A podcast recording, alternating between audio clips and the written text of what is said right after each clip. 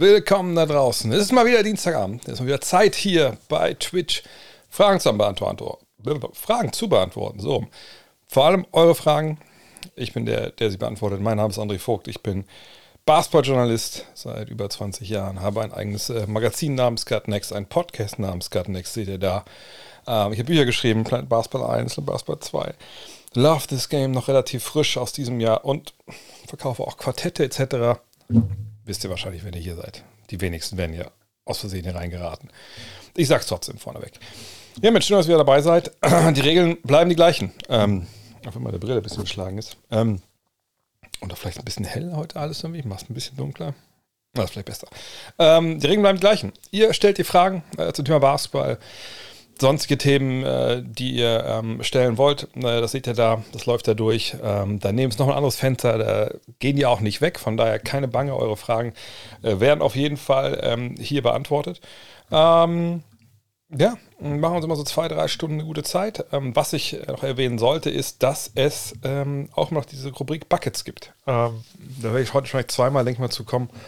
Ähm, wo ihr einfach vorschlagen könnt, hey, guckt ihr doch mal, was weiß ich, ähm, Anthony Davis gerade an. Was macht er eigentlich momentan anders als vielleicht noch vor ein paar Wochen? Ähm, guckt ihr doch mal die Pacers an, wir spielen ja nicht im Angriff. Und dann starte ich hier meinen Stat ähm, Streaming-Portal. Dann gucken wir uns ein paar, paar Szenen an von den jeweiligen äh, Spielern oder was immer ihr sehen wollt. Es kann auch gerne irgendwie, ähm, es kann auch gerne irgendwie was sein im Sinne von, was ich da entscheidenden Korb gab oder so, irgendeine Szene, die euch auf dem Herzen liegt, analysieren soll, dann guckt man da gerne rein.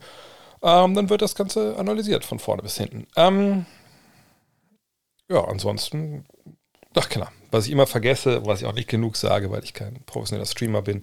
Wenn ihr in irgendeinem Punkt äh, denkt, hey, das ist gar nicht so uncool, was der Mann da erzählt, vielleicht sollte ich öfter mal hier dabei sein. Ja, gerne hier auf Twitch, wo es live läuft, äh, followen, wenn ihr das nicht macht.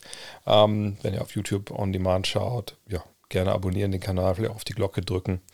Ähm, ich leite das Ganze immer quasi dann im Anschluss direkt auf YouTube hoch. Ähm, ja, aber wenn ihr denkt, hey, das, also jetzt nur auf Twitch, auf YouTube geht, das nicht, aber wenn ihr jetzt auf Twitch denkt, hey, ne, das ist echt richtig gut, also ich möchte auch ein bisschen supporten, ich habe noch ein Prime-Abo übrig oder ein normales Abo, klar, freue ich mich natürlich drüber, wenn ihr abonniert äh, und das Ganze finanziell ein bisschen unterstützt, aber auf der anderen Seite, wie gesagt, ich sage nicht immer Danke dafür, wie jeder andere Streamer, weil das ja auch als Podcast hochgeladen wird, ähm, von daher. Da seid ihr gewiss, mein, mein Dank ist euch sicher. Nur ich, wie gesagt, will nicht immer dann raus, die Leute da rausbringen aus dieser Immersion, nennt man das, glaube ich, ähm, um mich zu bedanken. Aber schon mal danke an Colin, den ich vorhin gesehen habe, der schon hier äh, mal wieder ein Abo dagelassen hat. Von daher würde ich fast sagen, äh, wir, eigentlich müssen wir nochmal die Nase putzen. Ah, egal, ist mal nachher. Ähm, wir fangen einfach an. Ähm, die erste Frage haben wir hier. Moment mal, wie ist hier so klein? Ah, sieht man, macht man ein Update in seinem Stream-Programm, da lauf, geht das direkt hier in die Hose. Aber jetzt, so kann man es lesen. Haben sich die Lakers gefangen oder ist das aktuell nur ein Höhenflug, hauptsächlich dank Anthony Davis? Ja, Anthony Davis, müssen wir sagen, momentan wurde auch Spiel der Woche gerade in der NBA. Das ist äh, wahnsinnig gut, was er gerade spielt. Äh, Anfang der Saison hatten wir so ein bisschen schon Globus-Hymnen gesungen über naja, guck mal, wie der verteidigt, das ist echt jetzt wieder ne, der alte AD, aber gleichzeitig hat man auch gesagt, ja, vorne, aber da fehlt so ein bisschen was. Was fehlt eigentlich genau? Ähm, aber äh, jetzt muss man sagen, ja, ein paar Partien dabei gewesen. Wir können es ja mal genauer anschauen, hier die Zahlen, ähm, die einfach boah, über, über jeden äh, Zweifel haben sind. Oh, nicht so wie hier der Zoom, den ich eingestellt habe, jeden Fall nicht über jeden Zweifel haben. Ähm, wartet mal kurz, wieso ist das denn hier so komisch? Ah, machen wir es lieber mal so. Merkwürdig, muss ich mal rüberziehen vielleicht. Oh, noch ein Stück. Wie gesagt, so Updates, da muss man echt aufpassen. Ne? Das kann einen ziemlich aus der Bahn werfen. Aber jetzt geht's hier. Also, Anthony Davis. Schauen wir erstmal Anthony Davis an. Ähm, sein Game Log, da kann man immer ganz gut natürlich sehen, wie es von Spiel zu Spiel für ihn geht. Äh, oder läuft bisher. Und äh, sehen wir früh in der Saison, ne, das, das, war alles ordentlich, gute Zahlen, da, da müssen wir ja gar nicht ähm, drüber reden. Das, das war alles solid. Ne? Und aber irgendwann, ja, wahrscheinlich hier, hat er auf einmal angefangen, äh, ziemlich abzuliefern.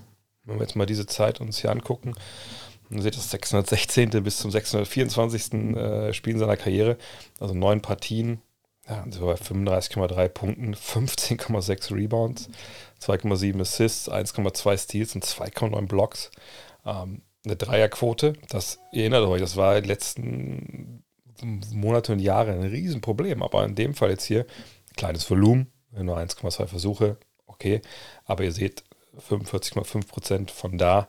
Ähm, eine Feldwurfquote von 65 Prozent fast. Äh, fast ne, man kann hier die Zweier nicht sehen, aber das bedeutet natürlich rein mathematisch, dass im Zweierbereich ist, also nochmal viel besser ist als diese 64 Prozent. Also, wow.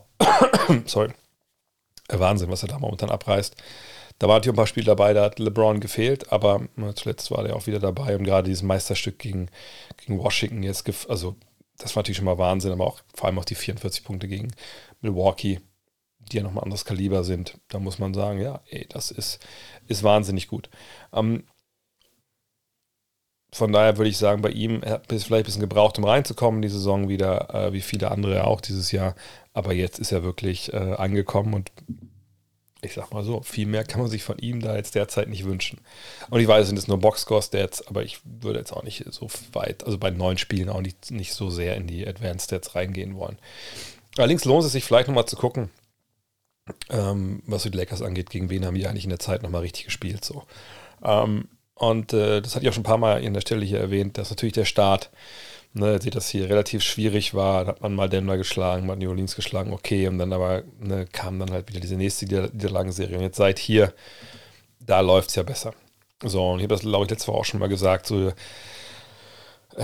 ja, bis hier, ne, also, ne, die beiden Siegen San Antonio, gut, gegen San Antonio gewinnt jeder. Dann hat man äh, Indiana verloren, das war dieser Buzzerbeat am Ende. Äh, Halliburton mit dem geilen Pass auf Nemphart, glaube ich. Ähm, dann hat man gegen Portland gewonnen, auch relativ deutlich. Gut, da fehlt Damien Lillard.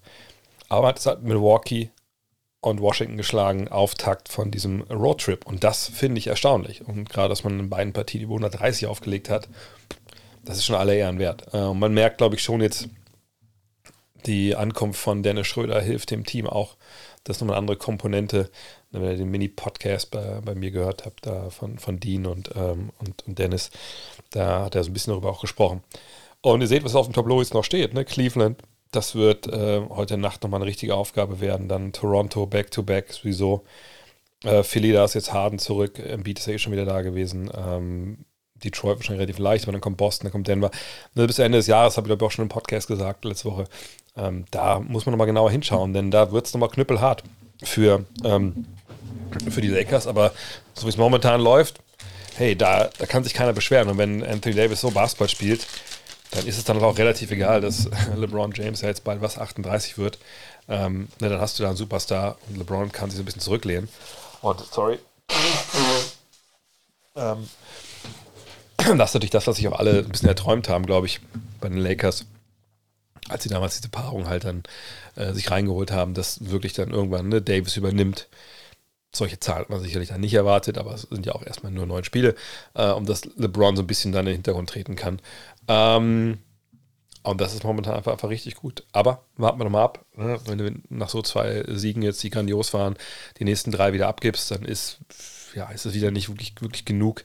Aber es ist, sind auf dem richtigen Weg, glaube ich. Äh, und taktisch versuchen sie auch immer mehr jetzt, obwohl ich jetzt letzt weniger von denen gesehen habe, äh, aber versuchen sie es taktisch jetzt ein paar Sachen wieder noch jetzt wirklich zu etablieren, gerade zu ziehen. Da wurde, glaube ich, viel versucht früh in der Saison. Auch weil natürlich äh, Darwin Ham neuer Head Coach ist, das Team nicht kannte, das Team sich selber ja auch nicht kannte. Da musste man auch, glaube ich, denen eingestehen, dass das ein bisschen länger ähm, dauert. Ähm, warum hat im Sommer niemand mehr für Brockton, also für Malcolm Brockton geboten als die Celtics. Nach einem derart starken Combo-Guard für den Preis muss auch jeder die Finger ausstrecken, beispielsweise die Timberwolves mit D'Angelo Russell, Klammer auf, auslaufender Klammer, äh, Vertrag, Klammer zu, und Talent, Klammer auf, Moore oder so. Ähm, naja, ich glaube, ganz leicht ist es nicht. Ich rufe mal den Vertrag auf von äh, von, von Malcolm Brockton. Erstmal muss man wissen natürlich, dass ähm, wir über D-Low sprechen, also D'Angelo Russell.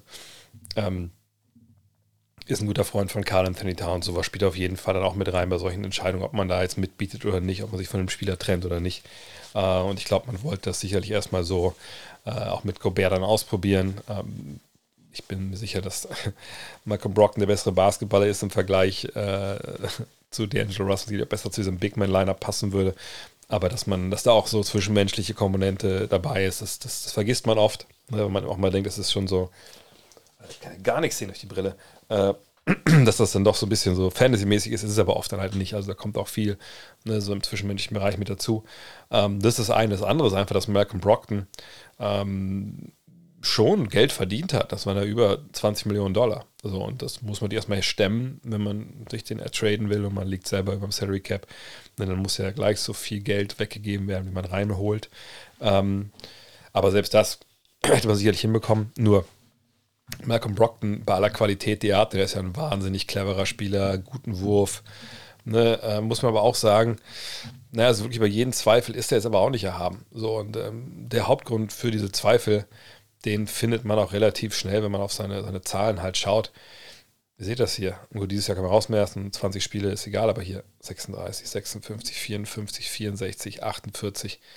Rookie-Saison, da war er ja auch der Rookie des Jahres, äh, in einem relativ schwachen Jahr, äh, weil Embiid nur ganz wenig gespielt hat. Ähm, ja, einzige über 70 Spiele war halt da. Und klar, hier sind ein paar Covid-Saisons mit drin, aber eben längst nicht alle. Und bei ihm ist es mehr als nur mal so ein bisschen Pech und hier mal eine Covid-Saison. Nein, also die, die, die Frage danach, wie, und seht da oben schon wieder auch schon Day-to-Day -Day mit Illness, aber das jetzt momentan, jeder der Kinder hat, ist momentan krank. Ähm, aber er hat einfach, er steht nicht genug auf dem Platz. Und deswegen habe ich in den Jahren habe ich auch gesagt, hey, das war vielleicht noch nicht die beste Idee, den zu holen. Hat ihn jetzt getradet, auch wenn man natürlich das Team umbauen möchte, aber the best ability is availability. Also du kannst der beste Spieler der Welt sein, wenn du nicht aufs Feld gehen kannst und spielen, dann hast du halt nicht den Wert, den du eigentlich vielleicht haben würdest, wenn du einfach gesund wärst. So. Ähm, und das war ein Gamble, den sich halt zu holen. Denn ich glaube, den Vertrag, habe ich den Vertrag jetzt schon mal gezeigt? Nee, noch nicht, ne? Ähm, den Vertrag sehen wir hier. Also ist ja nicht so, dass es auch noch ein Jahr lief oder so, sondern es war ein Drei-Jahres-Vertrag im Endeffekt noch. Also nur, äh, nur ein Jahr hat er, glaube ich, äh, er hat, glaube ich, einen Vierjahresvertrag unterschrieben. Ja, genau. Jetzt, das war dann ähm, er noch, noch drei Jahre übrig. Und das bindest du dir nicht wirklich ans Bein, wenn du nicht weißt, dass der Typ wirklich dir 70 Spiele gibt. So, und das ist, das wissen wir auch dieses Jahr noch nicht. Es kann gut sein, dass er am Ende auch nur 40, 50 spielt, vielleicht in den Playoffs gar nicht dabei ist. Ne? Das kann nicht bei jedem der Fall sein, aber beim Spieler, der so eine Vorgeschichte hat, da passt du halt ein bisschen mehr auf. Und ähm, das war dann halt auch so ein bisschen so ein Gamble von den Celtics, weil sie gesagt haben, okay, wir brauchen mehr Shot Creation, wir brauchen jemanden, der uns den Angriff auch führen kann. Ähm, von daher äh, machen wir das mal. Ähm, und äh, dann schauen wir. Wenn er nicht spielt, dann schade ums Geld. Aber ne, wenn du Meister werden willst, musst du auch mal so ein Risiko eingehen. äh, AD hatte ich gerade schon über gespann, äh, gesprochen. Ja, Buckets können wir echt mal gucken nachher vielleicht bei ihm. Was hältst du von der Trey Young, Nate McMillan Situation? Wirkt für, wirkt für wie viel von den Medien erzeugtes Drama, also wirkt wie ein von den Medien erzeugtes Drama. Also, jein, also ich finde es schon eine Geschichte, die man beobachten sollte. Denn, ähm, also worum geht's? Ne? Trey Young ist mit seinem Trainer in der Art und Weise aneinander geraten, dass, was wollte er? er wollte nicht zum Shootaround kommen, wollte sich irgendwie, glaube ich, behandeln lassen. Der Trainer wollte, wollte zum Shootaround kommen oder er würde halt nicht spielen abends hat er gesagt, nö, dann, ähm, dann komme ich halt nicht dann durfte er auch nicht spielen. Also in der Nutshell so. Ähm, also eigentlich auch kein, kein großes Drama in dem Moment. Aber ähm, die Tatsache, dass es nach draußen gekommen ist ähm, und die, die, die Tatsache, dass das auch dann jetzt zu einer relativ großen Sache wurde und weitergedrückt wurde an die, äh, an die Medien und dass jemand wie Sam Amick, also ein sehr, sehr renommierter Journalist aus USA, der bei The Athletic arbeitet, ähm, ein Zitat bekommen hat von einem, ich glaube, es war einem der Spieler auch, ähm, der ihm gesagt hat, naja, also wenn wir jetzt als Spieler wählen müssten zwischen Trey Young oder Nate McMillan als Trainer, also wenn du als Mitspieler so die Frage bekommst, ey, ne, was sollen wir machen, ähm, dann werden die allermeisten bei McMillan. Das ist schon eine sehr, sehr bemerkenswerte Aussage, wenn ich ehrlich bin. Und äh, dann gab es ja auch noch, noch so andere Berichte, so nach dem Motto, dass die, die Hawks als Organisation auch eigentlich ganz gerne wollen würden, dass eine Trey Young vielleicht mehr positiv, so positiver zum Sicht der Franchise wird. Und ich, ich kann das auch verstehen, wo, wo das herkommt. Ne? Ähm, klar, auf den ersten Blick ist er ein, ein Point Guard so der moderneren Machart. Ne? Schießt viele Dreier, scored, aber hat eben auch dann seine Assists drin Und natürlich ist das ein Angriff, der sehr auf ihn zugeschnitten ist. Ne? Gerade vergangenes Jahr haben wir das, glaube ich, auch wieder gesehen. Äh, jetzt mit DeJounte Murray ist ja jemand dabei, der auch nochmal den Ball in der Hand nehmen kann. Äh, aber ne, Trey Youngs Spiel hat schon so Elemente von Luka Doncic, von James Harden drin, ohne dass er dieser körperlich imposante Guard ist, gerade 1,85, 1,88, ähm, der dann auch mal ne, Fouls ziehen kann. Er hat natürlich Fouls geschunden, bevor das da die Reform gab mit den Non-Basketball-Moves. Aber er ist nun mal nicht dieser, dieser bullige Typ, der in der Defense seinem Verteidiger was aufzwingen kann, sondern er kommt über die Skills, er kommt über die Dreier, er kommt über das Pick and Roll und natürlich kreiert auch für viele für andere. Aber ich kann mir in dem Fall wirklich sehr gut vorstellen, besser vorstellen als zum Beispiel bei, bei Doncic und bei Harden, dass die Kollegen dann nicht amused sind, wenn er so viele Ballbesitze nutzt. Auch weil er natürlich Leute an seiner Seite hat, die eventuell auch mal selber ein bisschen was kreieren können. Ich meine, John Collins, dass der lange Zeit damit nicht zufrieden war, wie seine Rolle da lief und auch angeeckt ist, das ist ja öffentlich bekannt. Ähm, von daher, ich glaube, da, da ist nicht nur Rauch, da ist auch Feuer. So. Und ähm, ich kann mir gut vorstellen, dass es ein, stellenweise eben nicht so viel Spaß macht, mit Trey Young Basketball zu spielen. Ähm, jetzt können viele sagen, nur das machst du mit Luca und so sicherlich auch äh, phasenweise nicht. Aber nochmal, das kommt mal darauf an, wie du dich, ich glaube, letzte Woche haben wir es ja auch thematisiert, wie du dich selber siehst als Mitspieler. Wenn du Mitspieler bist, ich habe letzte Woche das Beispiel Dorian Finney-Smith gebracht oder auch ähm, Maximilian Kleber, wenn du sagst, ey, ich bin 3D Big Man, hinten verteidige ich den besten Spieler des Gegners, ähm, vorne, ich laufe mal Cuts, ich werfe einen Dreier, aber ich weiß, wenn mir jetzt einer sagt, hier nimm mal den Ball und kreiere mal was für dich selber, ja, bin ich ziemlich aufgeschmissen. Ich bin eigentlich ganz froh, dass ich da jemanden habe, der mir freie Dreier kredenzt, weil wenn ich, keine Ahnung, zwölf Punkte mache mit einer 39-prozentigen Dreierquote und ich gebe defensiv das, was ich geben kann, dann weiß ich, dass ich einen 10 bis 15 Millionen Dollar Vertrag unterschreiben kann das nächste Mal und äh, hey, darum geht es ja auch irgendwie auch. So, ähm, wenn du aber jetzt ein Spieler bist, der in Atlanta dabei ist und sagst, also ganz ehrlich, ich kann auch mit dem Ball umgehen. Und was der, der Trader macht, wir können uns mal die Zahlen anschauen, das ist sicherlich gut und das ist ein guter Mann, aber es ist jetzt auch nicht so, dass der hier die Welt in Brand schießt. Und äh, uns würde es vielleicht alle ein bisschen besser äh, tun als Mannschaft, wenn wir ein bisschen mehr hier ne, uns bewegen würden und der Ball laufen würde. Vor allem, wenn man dieses Jahr sieht, dass er von der Dreierlinie jetzt eben nicht unbedingt mega gut funktioniert mit einer Quote von 29,6 Prozent bei 7,4 Versuchen, dann kann ich das nachvollziehen, wenn ein Spieler sagt, hey, also ne, da würde ich vielleicht mal ein bisschen äh, diverser angreifen wollen. Ähm, gleichzeitig ist es so, ähm, ich habe das auch, glaube ich, gestern geretweetet, äh, kennt ihr vielleicht Jerry Engelman, Engelmann, ne, äh, ehemaliger Analyst, Datenanalyst der, der Phoenix Suns, der Dallas Mavericks, hat das Real Plus Minus damals erfunden und an ESPN so ein bisschen verkauft zwischendurch. Ähm, der hat, als diese News jetzt mit, mit Trey Young da rauskam, einen Tweet rausgehauen, sagt, diese, diese Real, äh, ich Real Adjusted Plus Minus, ich kriege den, krieg den Namen nicht ganz hin von, seinem, von seiner Formel, aber ne, diese, diese Metrik, die er erfunden hat, die bezieht da tausend verschiedene Sachen mit rein äh, ne, und, und bewertet halt Spieler im Angriff und in der Verteidigung.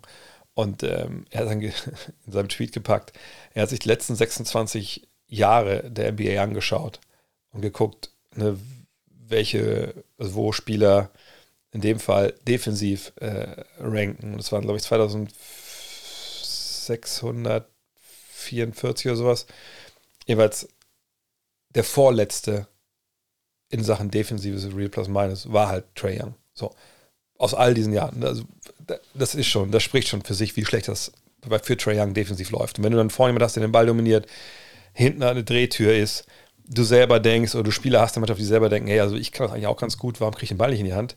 Vor allem, wenn der Typ nicht trifft dann kann solche Sachen, dann kann sich sowas aufstauen und aufbauschen. Wenn du gewinnst, ist das, ne, wie es immer schon sagt, das ist das beste Parfüm, ne, das überdeckt alles. Wenn du aber nicht gewinnst und sowas passiert, dann kann es zu solchen Ausbrüchen kommen. Vor allem, wenn du auch mit dem Trainer dich anlegst, der beliebt ist. Also das würde ich mal beobachten wollen und nicht unbedingt auf die Medien schieben, weil ähm, The Athletic, wo es doch herkommt, die haben auch nichts großartig davon, dass sie da un, un, ungerechtfertigten Hype aufbauen. Glaubst du, die Pacers werden noch tanken? Ähm, letztes Mal habe ich schon beantwortet, deswegen mache ich es relativ kurz. Sie haben äh, die, diese eine mh, Waffe ist das falsche Wort, haben sie immer diese eine Geschichte, die sie nutzen können, um zu tanken. Und das ist im Endeffekt der Trade von Buddy Yield und Miles Turner. Wenn du dieser momentan guten Mannschaft mit diese beiden Stützpfeiler rausziehst, also mit Yield, einen der besten Schützen, der viel von der Dreierlinie abdrücken auch trifft. Und mit Turner, ne, ein Big Man der modernen Bauart, ne, Dreierschütze, Shotblocker, dann wird viel von dieser Effektivität dieser Mannschaft dann auch genommen, weil die Youngster so gut wie sie sind, du brauchst halt für junge Spieler in der NBA, um Erfolg zu haben, auch gewisse Korsettstangen. Und ähm, vielleicht lohnt sich immer ein Blick mal auf die Tabelle. Ähm, weil das Gleiche gilt ja auch zum Beispiel für, für Utah. Ne? Wenn wir sehen, Utah hat 14 äh, Siege, 12 Niederlagen, Indiana steht bei 13 und 11. Und wenn wir dann mal runtergucken in der Tabelle, ne, ich meine, Tanking, da reicht es ja nun mal nicht, wenn du, keine Ahnung, gerade so die Playoffs verpasst, sondern da willst du dich weiter unten reinrutschen. Und natürlich ist es nicht vorteilhaft, wenn du jetzt eins der drei stärksten Teams sein willst, wenn du jetzt schon ja, sieben, acht Siege mehr hast als der letzte. Aber ähm, jetzt mal ganz ehrlich, also dass man so ein bisschen noch reingerät in den Bereich, wo die Chancen relativ gut sind, das kann ich mir durchaus vorstellen. Ähm, nur, wie gesagt, bei den Pacers wollen sie diesen Trade machen, wann machen sie ihn, wen kriegen sie zurück, aber davon ausgehen, dass es der Deal ist, den ja alle machen wollen, die es mit den Lakers halten. Also Russell Westbrook plus diesen zwei Erstrunden-Picks gegen Yield und Turner. Na, dann kann ich mir nicht vorstellen, dass Westbrook da großartig Partien für die Pacers absolviert, sondern er wird dann eher wahrscheinlich rausgekauft werden und dann kann man sich nach unten durchreichen lassen. Ähm, und dann sind sie aber auch nicht gut genug. Also das ist nicht, dass du jetzt ne, selber sagst, sie verlieren das Spiel, sondern du versuchst das Team in dem Sinne als Manager zu sabotieren, dass du die wichtigen Spieler rausnimmst, ähm, dass du nicht mehr gewinnst. So. Aber ganz unten jetzt schlechtesten drei Dinger zu erreichen, das kann ich mir ehrlich gesagt nicht vorstellen, dass sie das noch schaffen.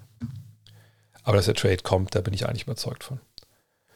Ähm, mm, mm. Hm. Wir haben es die Marokkaner also geschafft, so gut die erste Pressenlinie der Spanier zu überspielen. Ah, Späßle.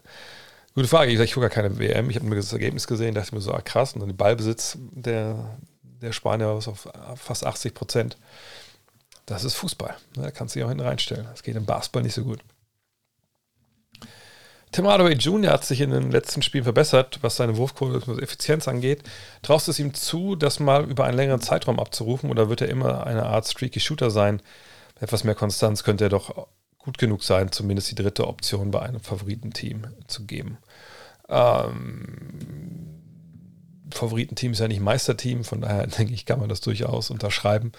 Ähm, aber bei ihm ist es ja so, wir kennen ja seine Arbeit. Ne? Es ist ja nicht so, dass wir jetzt nicht wissen, wie wir das zu bewerten haben, was er da macht, oder dass wir nicht wissen, ich meine, der Mann ist 30, ne? Ähm, äh, dass wir nicht wissen, wie er drauf ist. So, hier sehen wir mal die Zahlen. Und wenn wir das mal ein bisschen genauer jetzt zu Gemüte führen, dann sehen wir ja, ja, was nehmen wir jetzt? Ich meine, seine Prime, hoffen wir mal, dass sie nicht vorbei ist jetzt mit, mit 30, aber sagen wir mal von hier bis hier. Ne? Also die Zahlen, die wir da jetzt sehen, ne, mit, mit 17 Punkten, mit Rebounds Assists können wir fast vernachlässigen, aber dann die Wurfquoten im Zweier- und Dreierbereich, ja, ist jetzt nicht, ähm, ist nicht Gold, sicherlich. Ne? Also gerade im Zweierbereich würde man sich ein bisschen mehr wünschen. Aber das sind natürlich Zahlen und das sind ja auch nicht alles Zahlen an der Seite von Luka Doncic. Ne? Das sind natürlich auch Zahlen, sie das in New York noch äh, vor Doncic's Ankunft, auch in Dallas. Ne, ähm, gut, wenn wir jetzt sagen, so Sache nur gucken mit Luca, da ist zumindest die Dreierquote dann um einiges nach oben gegangen. Gut, vergangenes Jahr nicht, aber da war er auch verletzt irgendwann. Ähm, er muss die ein bisschen, er muss eigentlich so ein bisschen diesen Jason Terry-Part spielen. Das wäre perfekt. Dass er auch mal sagt, mit dem Ball in der Hand was kreieren kann. Das kann er sicherlich auch. Ähm, aber wenn er jetzt wirklich deine dritte Option ist, ich glaube, dann bist du wirklich auch nur ein Mitfavorit und nicht der Favorit. So, ähm, da möchte ich ein bisschen mehr sehen. Auch defensiv, glaube ich, kann man von ihm noch eine Menge mehr erwarten. Äh, aber klar, wenn er jetzt seinen Dreierkonstanter treffen würde und du vielleicht noch einen Dreierpatienten hast äh, mit Reggie Bullock, der das nicht so gut tut, dann ähm, nicht so gut packt momentan, dann ist es natürlich viel besser für die Mavs als Mannschaft, weil einfach der, der, der Platz da ist. Natürlich jemand wie, wie Doncic da auch viel mehr, ähm, ja, viel effizienter natürlich spielen kann, wenn die Dreier fallen. Welche US-Kommentatoren hörst du gern ne, und hast du dir auch was von den Kolleginnen abgesehen? Ich freue mich immer, Kevin Harlan zu hören. Ähm, Harlan hat natürlich eine tolle Stimme. Ähm, ähm, allerdings, denke ich, kenne ich ihn eigentlich eher, ähm, äh, eher von, von 2K, weil er da ja lange dabei war. Ähm, ich habe ja, generell, ich gucke Spiele oft ohne Ton. Ähm, Habe ich auch schon mal erzählt, weil können Sie ja mal das Experiment machen, äh, wenn ihr mal ein Spiel ohne Ton schaut. Ich meine, das ist natürlich langweilig, wenn man also ich würde es auch nicht machen, nur so für Jux und Dollerei, aber mal gucke ich mal ohne, äh, ohne Ton, das natürlich nicht. Aber wenn ich mir, mir, mir Sachen anschauen will und ähm, ne, Sachen analysieren will, dann finde ich den Ton immer kontraproduktiv, weil das eben auch irgendwo stört, ne, wenn man sich Sachen anschaut. Und gerade wenn man natürlich dann eine Szene ein paar Mal hin und her spult, ne, ihr kennt ja mittlerweile auch Instat, wo ich das mal mache, dann nervt es ja auch, wenn man halt zehnmal das gleiche irgendwie hört. So. Ähm, von daher kann ich gar nicht für, für, für super viele ähm, Teams halt. Ich sehe Scalabrini zum Beispiel, na klar, ne, wenn ich mal ein Boston-Spiel so sehe, was ich dann mal äh, League Pass-mäßig Christmas Games oder so, dann klar, dann denkt man natürlich schon, ja, guter Mann. Äh, ich weiß, dass ich aber, als ich angefangen habe, das auch selber zu machen, also als Experte ähm, zu kommentieren, äh, Spiel zu kommentieren, ähm, da habe ich natürlich ein bisschen quer geschaut. So, und ähm, da muss ich sagen, war ich ein bisschen geschockt, weil ich irgendwie das viel, ähm, wie ich das sagen, bewusster mir angehört habe. Ne? Weil sonst, selbst wenn ich sonst Spiele sehe, gesehen habe oder auch sonst, wenn ich Spiele sehe momentan, ähm, und es ist eben mit Ton, ne, dann ist es schon so, dass ich, dass mich das so berieselt und ich mehr so die, die Tonalität wahrnehme und, und ne, so die Stimmung, aber weniger das, was gesagt wird. So, als ich damals angefangen habe, habe ich mich dann mal sehr darauf konzentriert, okay, was sagen die eigentlich? Also was sagen die wo? Wie lang ist das? Welche Infos geben die? Ähm, zu welchem Zeitpunkt? Und da fällt einem, was mal, also vielleicht mal eine Übung für euch, Wochenende, wenn ihr mal vielleicht League Pass schaut oder so, versucht das mal. Ich ganz bewusst, ne, wenn man noch Englisch kann, ist es ja auch nicht so schwer, äh, mal zu achten, was erzählt eigentlich der Experte zum Beispiel. Ne, der, es, gibt ja die, es gibt den Play-by-Play-Mann, das den wir Kommentator nennen, der halt sagt, ne, was ich jetzt wirft, der Spieler wirft, Rebound von dem, das ist der Spielstand, so viel ist noch, also Mike Breen, ne, Play-by-Play. Vielleicht der beste, den wir haben momentan. Ähm, und dann aber die, ähm, die Kollegen, die dann daneben sitzen, ne, ob es jetzt Van Gundy ist oder, Jackson, das sind ja die Experten. Ne? Das sind die Color Commentators, also die, ne, das, die sind nicht dafür zuständig, ne, dieses Play-by-Play, -play, dieses Administrative, sondern die sind zuständig eben für die Zusatzinfos. Ja, und ähm, das ist ja mein Job auch. Und wenn man da mal drauf achtet, und gerade bei den lokalen Sendern, ne, weil jeder Sender in der NBA hat ja, klar gibt es TNT, ABC, das sind die, ne, ESPN, das sind die, die das in dem ganzen Land übertragen. Ne, TNT Thursday zum Beispiel. Ähm, und dann aber jeder Sender hat ja noch seinen eigenen, äh, jedes, jedes Team hat seinen eigenen Sender in der Stadt. Und da gibt es nochmal ein eigenes Team, die ja noch jeden Tag bei der Mannschaft sind, etc. So. Und die Dudes, die da sitzen, stellenweise, das ist halt Vogelwild. Das ist wirklich Vogelwild. Und das ist halt krass. Weil das mir damals einfach mega aufgefallen ist, dass einfach, ich war, irgendwann habe ich meine, bei Reggie Miller kann man die Übung sicherlich auch machen, aber ähm, ich habe damals, weiß ich noch, ich glaube, da war Dominic Wilkins bei den Hawks, weiß nicht, ob man das immer noch macht, äh, Co. Und der hat dann immer nur so Sachen gesagt wie, oh, with the left hand. So, what? Das hat doch jeder gesehen, dass er mit links geworfen hat. Und, äh, und dann Sachen wie, ja, äh, nach dem Spin-Move den so zu werfen, das ist das nicht leicht. Ich dachte, Alter, was ist das denn? Das ist ja, das ist ja überhaupt kein Mehrwert. Aber die kamen dann halt ne, über, das muss man auch sagen, das ist ja wirklich professionell, wirklich wahnsinnig weit vorne. Die kommen dann über die Stimme, die kommen über den, den Enthusiasmus und so. Und, ist, oh, und das ist ja dann auch nur dieses, das ist ja deren, deren Team, ne? Ähm, die Kingston zum Beispiel sehr gut, das stimmt. Ähm, auch wenn mir die Namen jetzt gerade nicht einfallen. Ähm, aber es sind ja dann auch, es sind ja Kommentatoren, wie gesagt, Heimkommentatoren, die das auch dementsprechend natürlich ähm, äh, machen. Ja, Magic als Kommentator, Magic war ja Kommentator in den, äh, in den 90ern, dann hat er auch nicht so gut funktioniert. Ähm, auch weil er so kommentiert hat, wie er heute tweetet im Endeffekt. Ähm, von daher, wie gesagt, ich, ich tue mich da schwer. Also für mich, die Nummer eins ist nach wie vor äh, Jeff Van Gundy. Ich wüsste auch nicht, wie man ähm, qualifizierter sein sollte. Bei den Hornets sitzt hier zum Beispiel der Vater von Steph Curry dran. Ähm, und ähm, das Ding ist einfach, dass bei Van Gundy, finde ich, alles zusammenkommt. Das ist ein ehemaliger Coach, der sieht, oder immer noch Coach, Ähm, der, der, sieht das alles sofort und kommt aber, also macht, er macht zwei Fehler nicht. Er kommt nicht rein und überlädt einen irgendwie mit irgendwelchem Coaches-Talk, den der Autonomalverbraucher nicht versteht. Ähm, und der einfach auch in, nicht in die Kürze der Zeit passt. Ähm, und gleichzeitig ist es aber auch nicht so, dass er hingeht und einfach nur irgendwie platt einen Joke nach dem nächsten reißt oder irgendwie, ne, oh, mit der linken Hand, das ist nicht leicht. Sowas bringt er halt nicht, sondern ne, das alles, was der sagt, hat Hand und Fuß.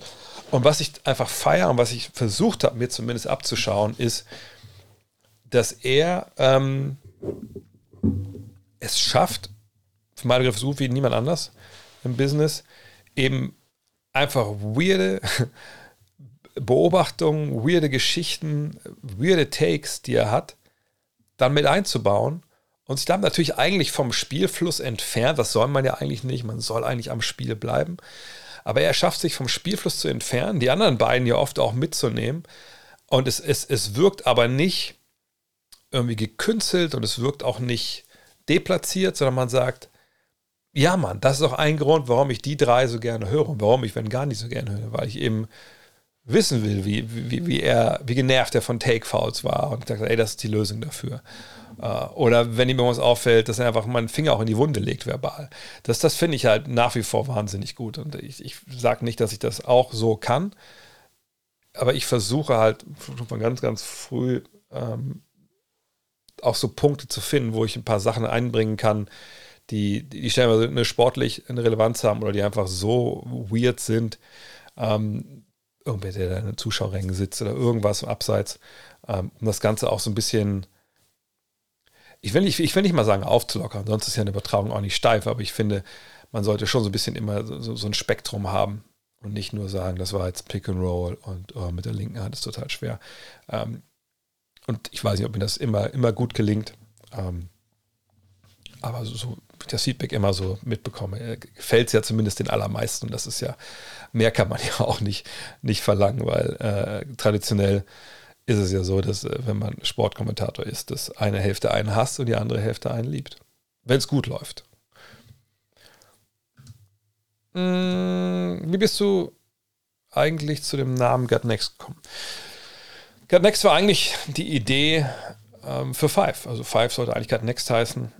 Ähm, wenn ihr mal auf YouTube schaut bei mir im Kanal, da findet ihr das Video noch zum äh, Ende der Five. Da habe ich ja mit Marc, unserem Grafiker, und Jan, der damals mit dabei war, ähm, wir waren da drei von quasi vier Gründern von, von Five. Ähm, und da hat halt gesucht, ne, was, was machen wir für Namen und, und weißt du, Sachen wie, also ich ich will jetzt nicht alles nochmal wieder erzählen, was wir, aber es gab, es war nicht so leicht, einen, einen Basketball-Namen zu finden, weil so Sachen wie, ich meine, Slam war perfekt, aber Slam war halt weg. Äh, Dunk war zu platt, Rebound war zu platt.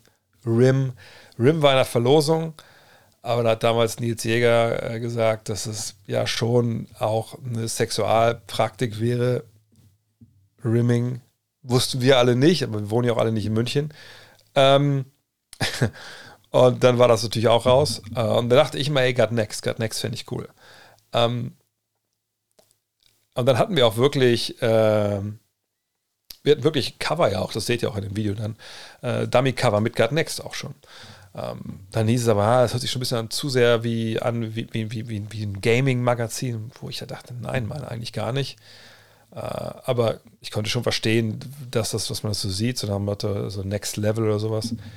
Naja, und dann ähm, haben wir das halt äh, nicht genommen, aber ich fand den Namen nach wie vor geil. Und äh, eine Sache, ehrlich gesagt, weiß ich aber nicht mehr. Ich weiß nicht mehr, warum wir damals Next mit 2x geschrieben haben. Das hat sich ja bis heute gehalten.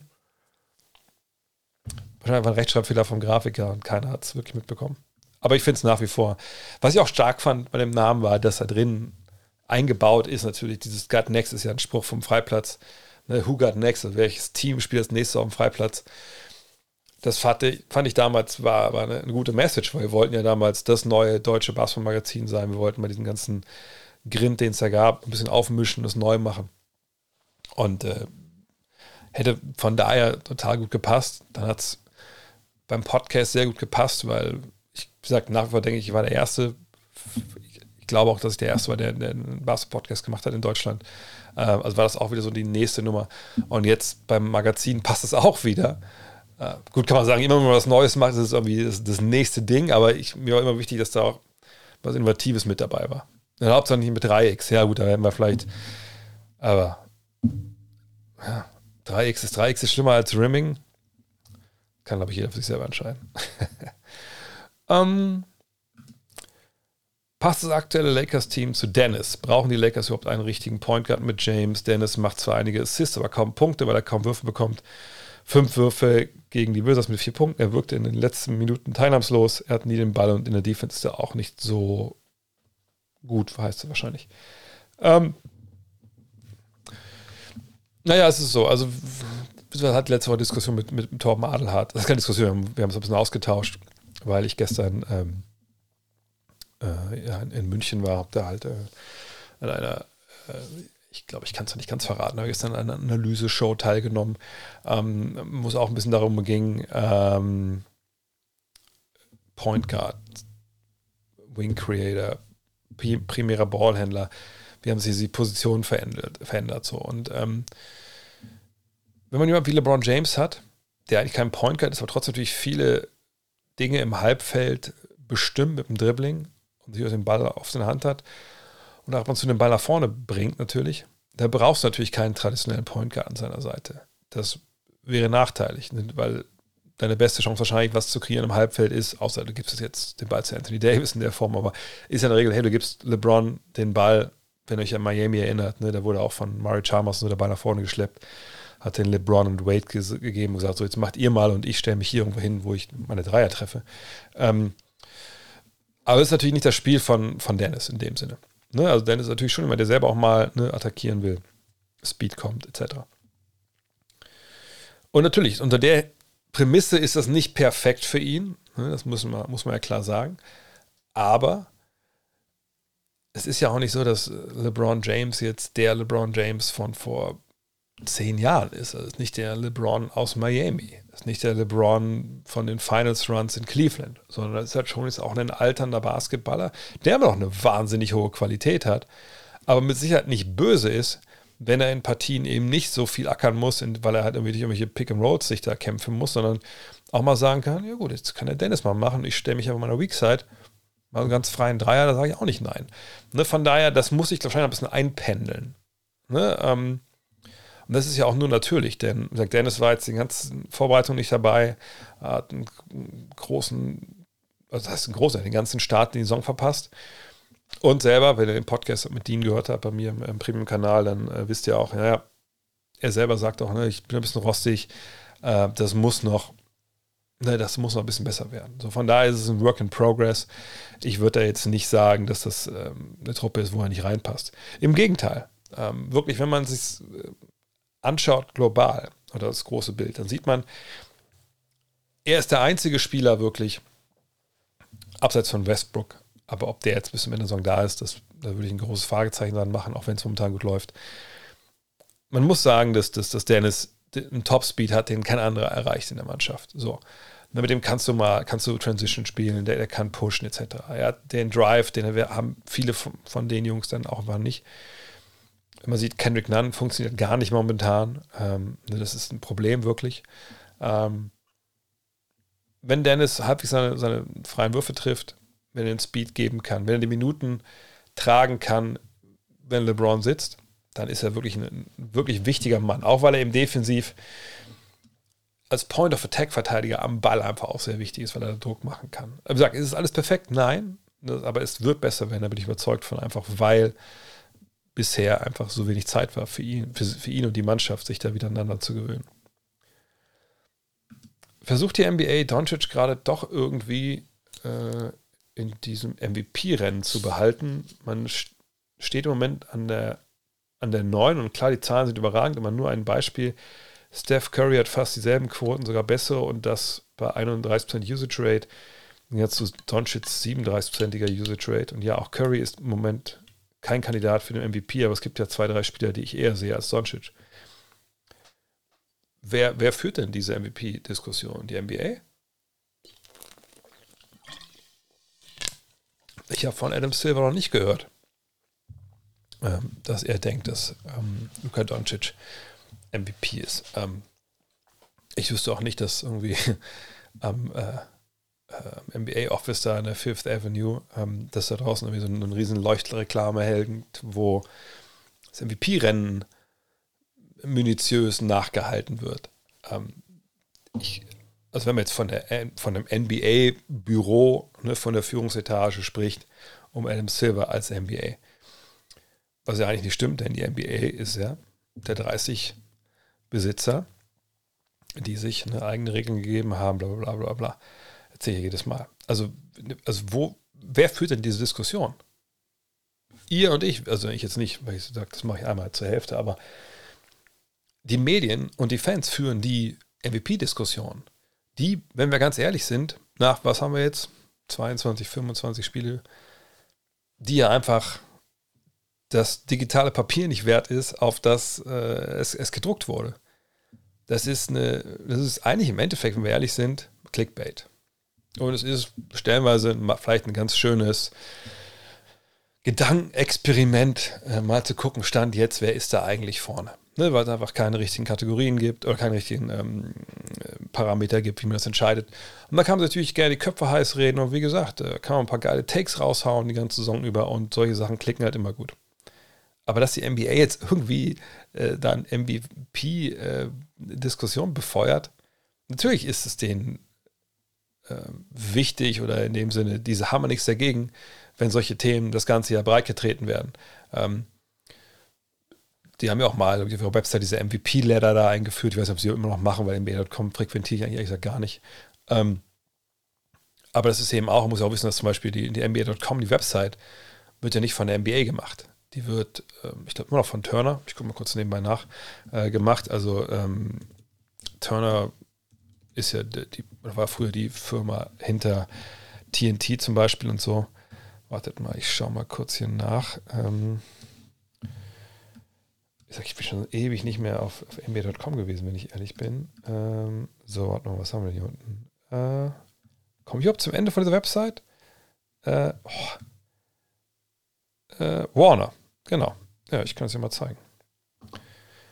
Hier unten, könnt ihr das sehen? Ihr könnt es nicht sehen. Nein! Kann ich das mal, kann ich hier hochfahren? Ich gucke, ob ich hier hochfahren kann. Alter. Jetzt muss ich mit der Maus hier. Es gibt's doch nicht. Wie kriege ich das hier hin? Ah, naja. Hier. Ich glaube, jetzt müsste ich eigentlich runterscrollen können. Ja, seht das ja hier unten. Also Warner Media. Ja, das ist hier Turner Sports Entertainment Digital Network. Das, das machen die halt für die. Ne? Und äh, da wird natürlich Geld bezahlt und dann macht man natürlich auch Sachen, die klicken. Ne? Also auch da, äh, die Liga, die hat natürlich ein Interesse, dass, dass, dass Leute diskutieren und so. Aber dass die jetzt irgendeinen Spieler da rein äh, drin halten wollen, nein, Mann, das ist denen halt scheißegal. Total egal. Also von daher, wie, wie sollen sie die denn da drin halten? Das sind 150 waren es, glaube ich, ne? Wahlberechtigte jedes Jahr, Journalisten, äh, international cyclen die wohl durch. Ich habe vor ein paar Jahren auch mal wahlberechtigt. Ähm, und, und die stimmen dann ab. Und während der Saison reden Leute die Köpfe rüber heiß. Also wenn überhaupt irgendwer Interesse daran hat, Leute wie Doncic, Antetokounmpo, was weiß ich, Jokic, LeBron, was weiß ich, wer denn einfällt, äh, da drin zu halten in Diskussion, sind es die Leute, die mit den Klicks Geld verdienen und nicht die NBA. Hm. Werden jetzt deiner Meinung nach Kyrie Irving traden? Äh, ich komme mal zum einen wieder auf den Punkt, den ich vorhin schon mal angesprochen hatte. Das, äh, natürlich auch da spielen zwischenmenschliche Sachen mit rein. Ähm, KD und er sollen hier immer noch ganz dicke sein. Und wenn Kevin Durant sagt, ey, also sorry, den trainen wir einfach nicht, weil wir kriegen ja nie im Leben einen, adäquaten Gegenwert ähm, spielerisch.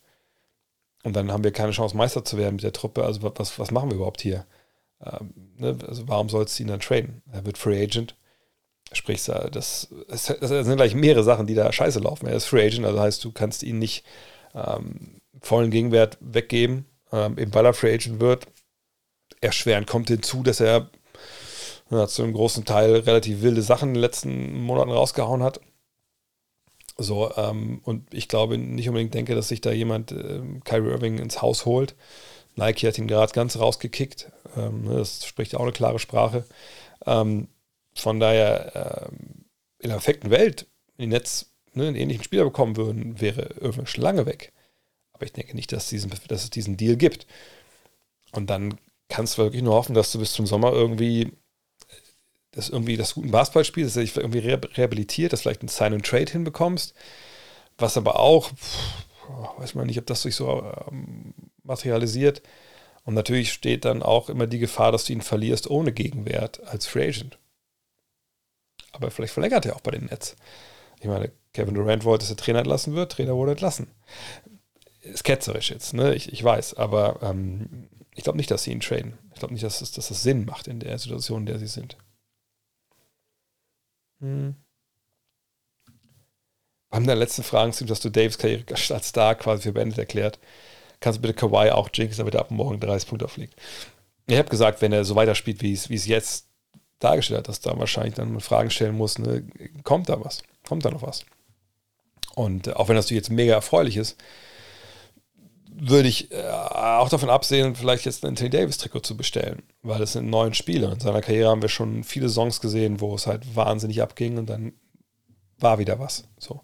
Und nochmal, the best ability is availability. Und äh, ich würde mich wahnsinnig freuen, wenn er bis zum Ende des Jahres jedes Spiel 40 auflegt. Aber bei ihm ist es halt leider nur mal so, dass man immer darauf wartet, wann steht er das nächste Mal nicht sofort wieder auf, wenn er hinfällt. Und äh, wie gesagt, klopfen wir auf Holz, dass das keine Rolle spielt. Ähm, aber da muss man immer abwarten bei ihm, leider. Kawhi hat ja heute Nacht den Game Winner getroffen, gut, gegen Charlotte, aber das ist ja, wie gesagt, auch eine sehr, sehr positive Entscheidung oder Entwicklung, dass er erstmal mal wieder da zu sein scheint. Und bei Kawhi, wie gesagt, ich, äh, ich mache mir gar nicht so Sorgen um, um ihn selber, ob er ähm, ob er nochmal so spielen kann, wie er es schon mal gespielt hat in seinen, in seinen besten Jahren, das glaube ich schon. Ähm, ich frage mich eher, ob, ob diese Mannschaft mal so lange gesund sein kann, zusammen sein kann, dass sie ihr volles Potenzial ausschöpft. Das finde ich eigentlich sogar die viel größere Frage. Das schließt natürlich mit ihm mit ein, als da, er muss ja auch dann, dann fit sein, aber ich glaube, Kawhi wird durchaus wieder Kawhi sein. Die Frage ist halt, wie lange am Stück? Ähm, hm. Oh, ich habe momentan keine Lust auf irgendwas außer auf diesem Stream. Ich hoffe, hoffe alles ist gut. Äh, meine Frage: Siehst du Quentin Grimes irgendwann mal als Shot Creator? Ehrlich gesagt würde mich das sehr wundern. Also, ich, Quentin Grimes hat sich jetzt da reingegrindet in, in, in die NBA und in diese Rolle, so 3D. Aber wirklich so als, ich meine, Shot Creator ist auch dann ein relativ dehnbarer Begriff natürlich auch. Ne, jemand wie Tim Hardaway Jr. ist sicherlich auch irgendwo ein Shot Creator. Ähm, aber dass er jetzt wirklich einer ist, der sich da pro Spiel, kann, ich kann mal gucken, wie viele Würfe er momentan überhaupt nimmt. Ähm, aber dass er wirklich jetzt hingeht und dass er eine, wirklich so eine Rolle hat, wo man ihn halt, halt auch, auch machen lässt, das kann ich mir echt nicht vorstellen. Sehe es gerade mal die letzten beiden, also seine beiden Saisons, die in der NBA jetzt war, da ist seine offensive Rolle eher noch geschrumpft, wir uns das mal anschauen. Ähm, und ist natürlich jetzt bei, äh, bei seiner Wurfanzahl äh, ein bisschen schwierig zu bewerten, weil es relativ kleine Sample Size ist, aber ihr seht das hier, ne? Ähm, von 10,8 Würfen als Rookie auf 8,8 runter. Dreierquote ist ziemlich abgesackt. Ähm, Zweierquote dafür gestiegen, aber das kann auch andere Gründe haben. Also das heißt nicht, dass er besser wirft, sondern dass er da vielleicht jetzt andere Räume findet. Also das würde mich schon sehr, sehr wundern. Also ich habe ihn auch jetzt nicht so abgespeichert. Und, äh, aber das ist natürlich das Ding, ähm, dass gerade bei solchen Rollenspielern, wenn man die in einem System sieht und nicht weiß, was die im Training zum Beispiel machen, dass man dann einfach auch nicht sehen kann oft, was die eigentlich vielleicht drauf haben.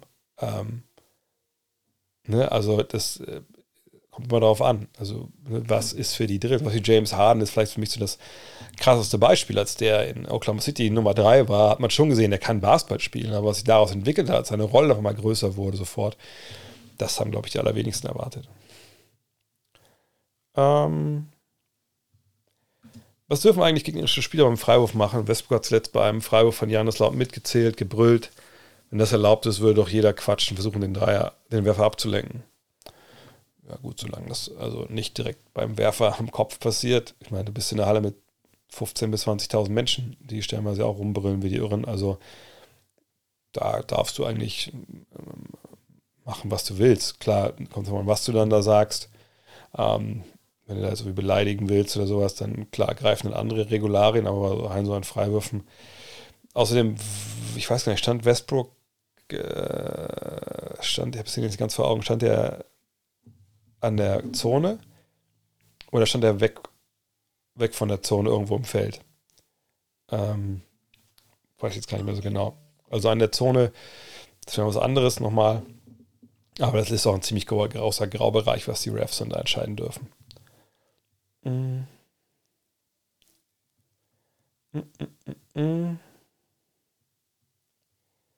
so, was haben wir denn noch hier?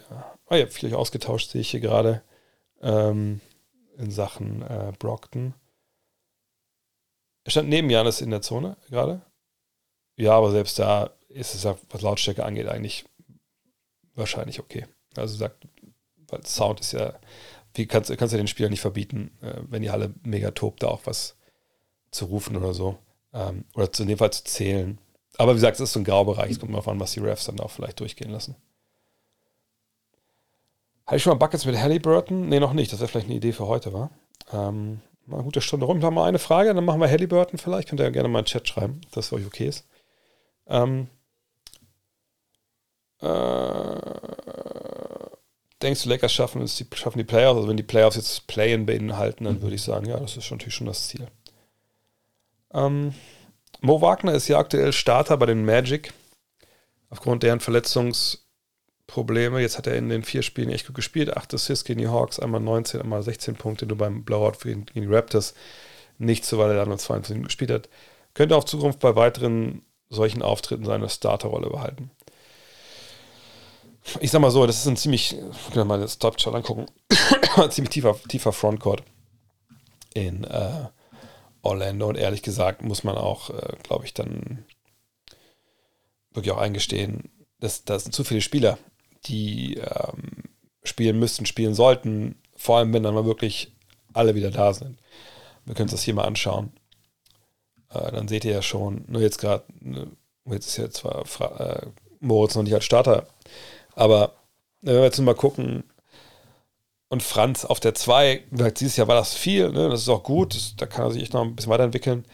Aber wenn wir davon ausgehen, oh, nehmen wir ihn mal raus, nehmen wir ihn mal, sagen wir ihn mal, zählen wir mal Franz zum, zum Backcourt. So, dann haben wir aber Banquero, wir haben Bowl, wir haben Carter, wir haben Bamba, Okeke. Ähm, dann fehlt natürlich hier noch ähm, Isaac komplett. Wer weiß, wann er wiederkommt. Und dann Moritz. Sind wir bei sieben Leuten für, ja, für, für, für drei Positionen. Das klingt erstmal natürlich jetzt gar nicht so schlecht. Aber wenn wir nochmal ganz ehrlich sind, dann ist es auch so, dass äh, Banquero ja eigentlich ein Power Forward ist. So, und dann hat man eigentlich dann sieben Mann für, für zwei Positionen.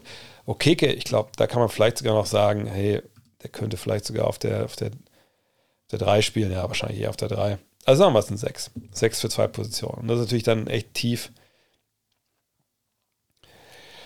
Äh, ich, also ich würde mich schwer tun zu sagen, der, der startet ein paar so eine Spiele noch und dann hat er das sicher. Weil man einfach nicht weiß, wer da jetzt fit zurückkommt. Und ähm, gerade wenn auch im, im, im, Backcourt dann vielleicht wieder auch ein paar Leute gesünder sind, Fultz ist jetzt halt zurück, ähm, dann rutscht sicherlich auch dann Franz wieder runter, dann wird es nochmal enger.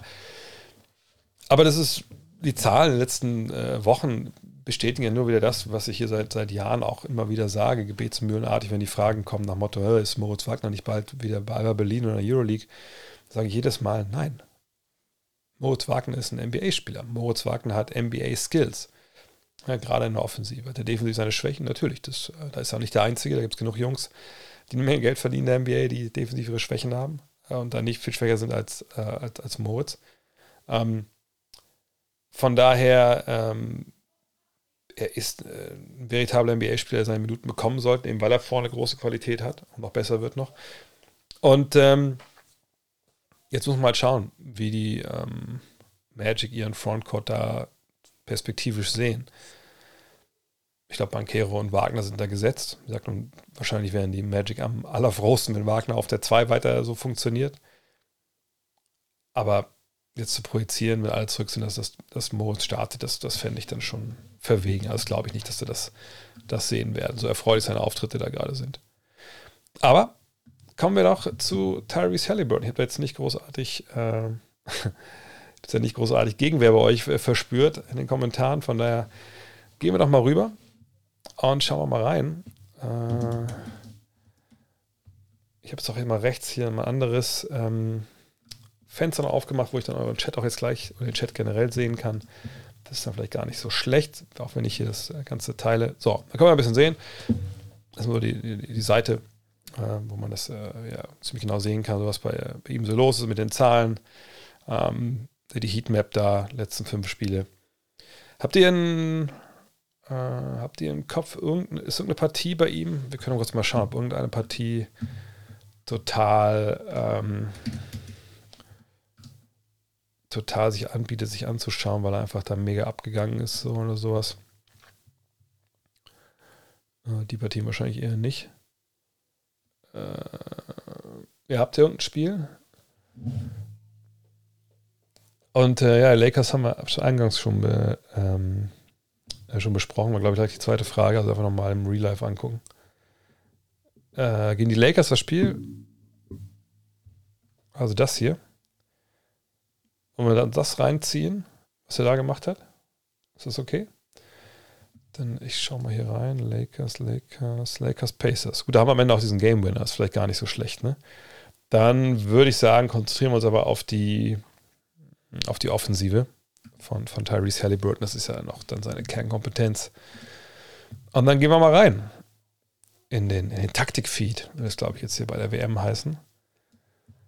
Und dann schauen wir mal. So, Halliburton ist die Null. Das sehen wir da schon.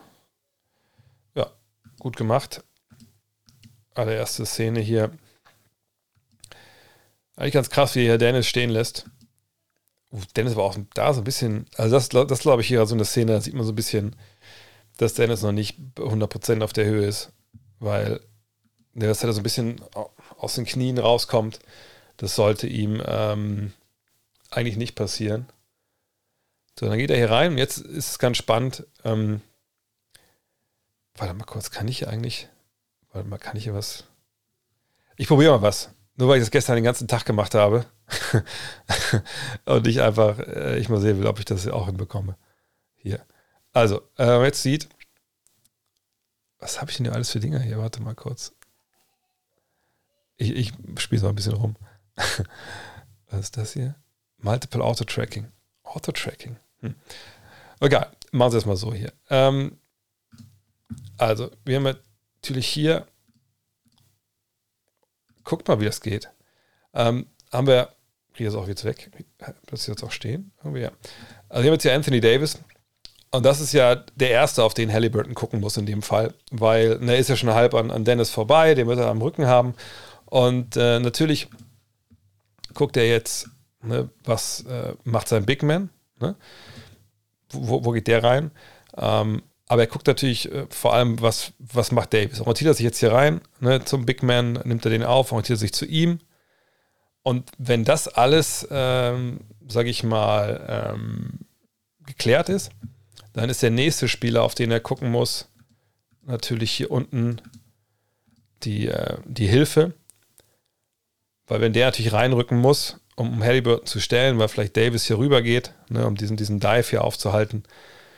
Dann ist der Pass in die Ecke möglich. Ähm, auf der anderen Seite eventuell ist der Pass in die Ecke möglich, wenn, wenn LeBron hier aufnimmt.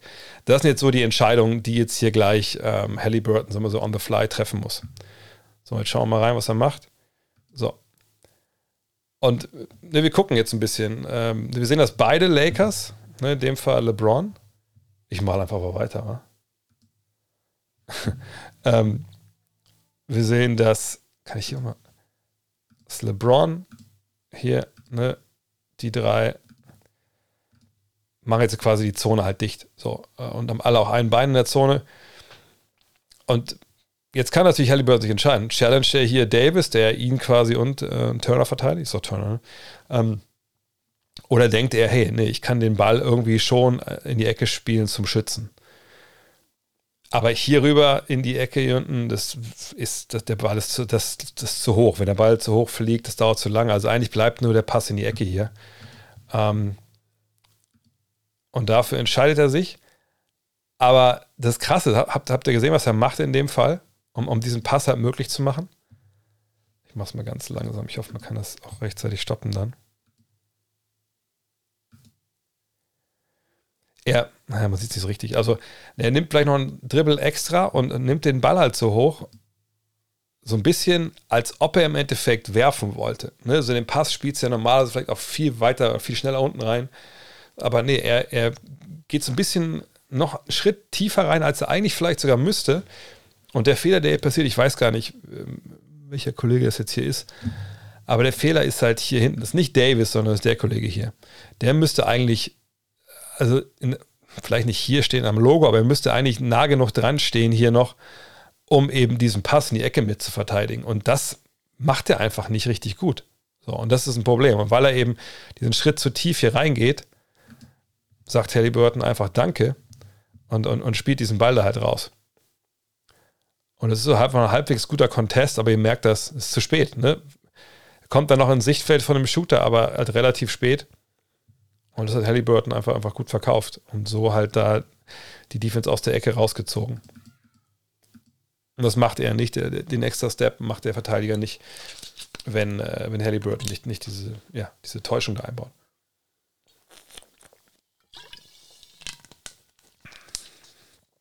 Ja, der Wurf.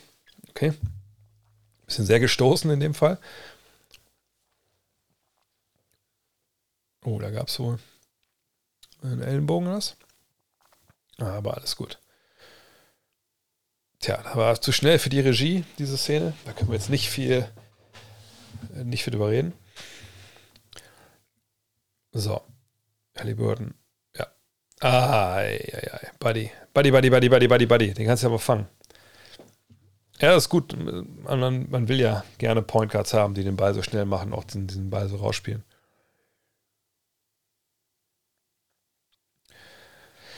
Ich glaube, das zählt als Assist. Ich weiß nicht, ob es als Assist zählen muss, aber nur gut, dass er den Ball direkt zurückspielt. Dass ähm, Yield in dem Fall attackieren kann. Ne? Auch hier, habt ihr es gesehen? Achtet mal auf ähm, Halliburton. Er kriegt hier den Ball. Und gutes Zeichen ist mal, wenn der Blick, achtet mal drauf, achtet mal drauf, wann der Blick von Halliburton nach vorne geht. Hier. Als hätte ich es gewusst, wo ich stoppen muss. Ne, der, der Blick geht schon nach vorne, bevor er den Ball fängt. Und das ist so etwas, was mir früher auch beigebracht wurde, noch wenn du halt Rebounds hochspringst und Rebounds holst, dann hole ich den Rebound und lande und dann drehe dich um. Sondern wenn du einen Rebound holst, spring hoch, fang das Ding und du guckst mal über die Schulter nach vorne, ob du nicht wirklich direkt den Ball passen kannst. Und in dem Fall, obwohl er diesen Outlet hier bekommt, ist natürlich auch gut, denn das ist eine, eine Transition-Möglichkeit. Und er sieht jetzt hier, was vor ihm los ist Ne? Und jetzt in dem Fall, hier jetzt, ne, ist es eigentlich echt gut, dass er ähm, einfach sehen kann, okay, pass auf, hier. Äh, mal, was ist jetzt hier? Kann ich hier nicht. Also, so muss ich es malen. So. Das lief gestern ähnlich konfus. dass er sieht hier, ey, hier ist keiner, ne? Äh, weil Davis sich halt hierüber orientieren muss da hinten ist der Weg frei. Und was er jetzt dann halt macht, ist eben wieder so, so eine ziemlich gute Täuschung, indem er einfach nur lookt. Hast du es gesehen? Ne? Also ich meine, er, sein Blick geht von da nach da, ne, zu, zu Smith, glaube ich, ne? Und er passt den Ball aber dahin. Also wirklich sehr, sehr geil. Auch das, äh, das, da, da, da habe ich mal echt viel Freude an, Leuten, die einfach so eine Spielintelligenz und, und einfach so ein bisschen so eine Chutzpe haben. Finde ich, find ich sehr geil. So, das können wir ein bisschen normal laufen lassen. Ja, da freut sich sogar der Turner. Warum, warum will er denn weg? Ja, und dachte, danke, Junge. Gut gemacht. Mit Recht.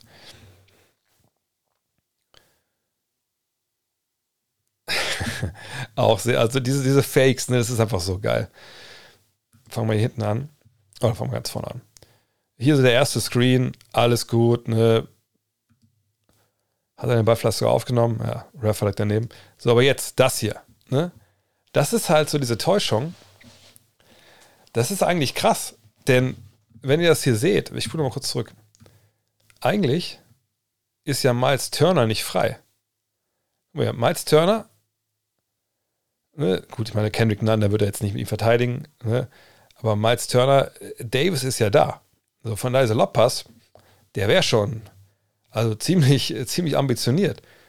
Trotzdem verkauft er halt diese Fake so, dass Davis ein bisschen halt einfach zögert und dann einfach relativ spät dann da ist und trotzdem schwerer Wurf und legt ihn ja auch mega hoch übers Brett. Gucken wir uns nochmal ein bisschen schneller, aber schon noch in Zeitlupe an. Eben dieses Zack, den Ball zu hochzureißen. Das ist halt, damit kauft er sich halt diese, diese, diese Zehntel Sekunde. Und das kann Unterschied machen dann zwischen, äh, ne, du machst das Ding rein oder dein Ball landet in Reihe 10. Boah, okay, weiß ich nicht, ob das so nötig war.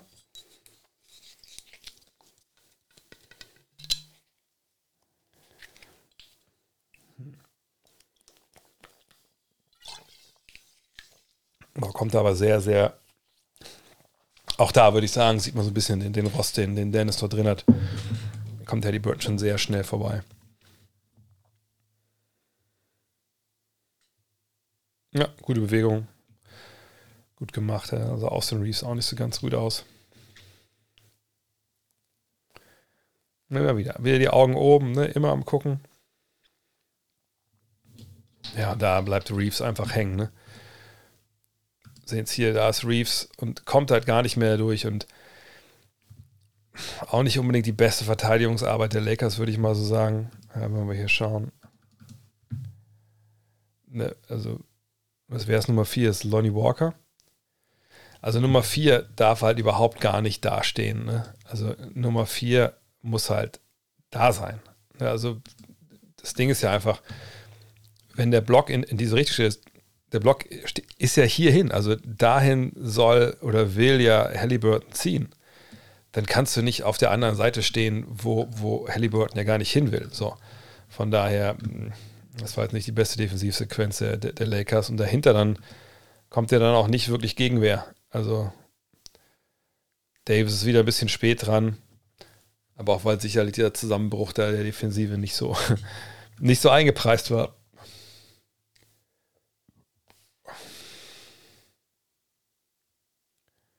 Reddy war vorhin sogar dran noch. Ah, okay.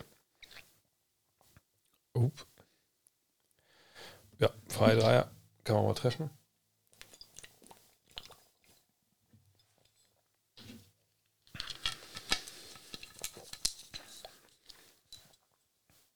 Oh, nice. Ihr habt auch gesehen, oder? Diesen Screen. Achtet mal drauf. Ähm, ich mache es ein bisschen langsamer hier. Im Endeffekt denken alle, ah, hier, er kommt ja hoch, um vielleicht einen Ballscreen zu stellen. Aber was wir gleich sehen werden, ist, dass ähm, der Spieler hier eben curlt. Wir es mal so. Er curlt und dann, kann ich das, kann ich das sehen hier? Alter, da seht ihr mal, da bin ich dann doch, doch zu schlecht, um sowas einzumalen. Also was er macht, ich habe das da eben auch hingekriegt. Ach, das muss ich wahrscheinlich machen, ne? Ah ja. Ne, hier bewegt er sich dann hier rein um diesen Block zu stellen. Und das ist so eine Bewegung, das sieht man mittlerweile öfter in, äh, in der NBA. Das sind einfach diese Bewegungen, die man nicht unbedingt erwartet, weil man natürlich schon meistens diese, diese straighten Linien halt ähm, ähm, hat. Und deswegen sind auch, ich glaube, ist Reeves auch so ein bisschen spät dran, das anzusagen. Der muss ja eigentlich ansagen, ne, wo der Block herkommt. Oh, da läuft jetzt hier gar nichts. Ähm, hallo? Ah, jetzt. Ähm, und vor allem auch Lonnie Walker ist ja schon wieder äh, ein bisschen äh, sehr leicht aus der Fassung gebracht. Und braucht dann ewig, bis er hinten dran ist. Naja, und dann Halliburton mit seinem nicht schönen, aber in dem Fall dann auch äh, sicheren Dreier. D -d -d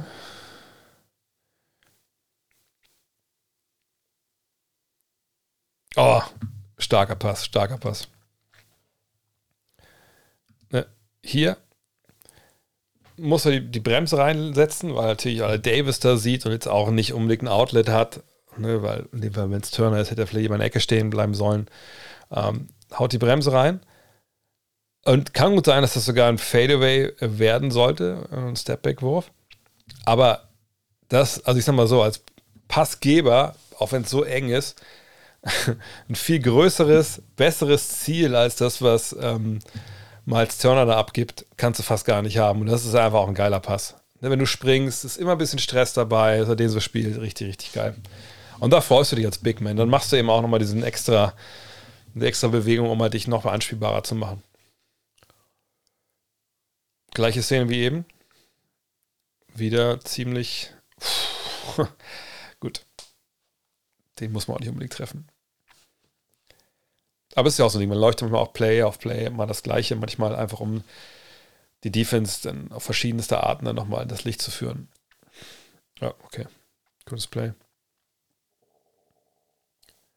War halt nicht drin. So. Jetzt mal ein bisschen Off-Ball wieder. Ja, wieder genau wie eben die Szene. Und das, das Gute an, an dieser, dieser Action, die sie hier laufen, ne, ist, dass du Halliburton einfach, ne, der Screen kommt hier, der erste Block, hier an der Seite. Du kriegst ihn jetzt, ich mache es ein bisschen langsamer, du kriegst ihn mit einem Vorsprung in diesen zweiten Block. Zuerst ja indirekter Block und ihr seht den Abstand, den den Reeves, also Reeves der lässt hier abreißen, aber Reeves ist ja schon, ne, das ist eine ganze Ecke weg hier. Also wenn das mal abguckt, ne, das ist ja schon ein Abstand, den musst du erstmal wieder, wieder, wieder, wieder herkämpfen. So, und das heißt, wenn der zweite Block jetzt kommt, für Reeves ist es jetzt echt ist ziemlich kacke. Entweder er läuft oben rüber und dann ist die Gefahr einfach da, dass äh, Halliburton sagt, ja gut, dann vielen, vielen Dank, dann gehe ich einfach zum Korb durch. Wenn er unten lang läuft, ist die Gefahr ziemlich hoch, dass Halliburton sagt, ja gut, dann nehme ich halt meinen funky Dreier und ich treffe den aber natürlich, weil ich total frei bin. So, also wie sich da entscheidet, ist es wahrscheinlich falsch. Ähm, da musst du sehr gut zusammenspielen mit deinem Big Man im Endeffekt. Aber kommt hier erschwerend hinzu, dass du da mit, mit Turner jetzt jemanden hast, der auch den Dreier treffen kann. Also wenn jetzt meinetwegen, äh, wenn jetzt der gute Halliburton hier jetzt, andersrum möchte ich das gerne machen, äh, so rumgeht und äh, AD denkt, ah, ich müsste hier aber eigentlich aushelfen, ich gehe da mal rüber und sich dann aber Turner hier, rausdreht, da rausdreht, dann ist das ein wahnsinnig weiter Weg. Äh, und wenn Reeves dann nicht übernimmt und nicht switcht, dann, dann sieht dann, äh, dann sieht das ziemlich schlecht aus. So, von daher, das sind dann so Aktionen, da musst du halt echt viel besprechen. Und man sieht das ja hier. Geht hier rein, geht hier rein, geht dann durch. Auch da wieder schön wieder, wie es verlängert. Äh, ne? In dem Fall, ja. Hätte man vielleicht auch betreffen können oder nochmal den Ball, Ball, durchstecken können. Nicht, nicht die beste Szene, aber ihr seht, was daraus entstehen kann aus diesem, diesem Set, aus dieser Action.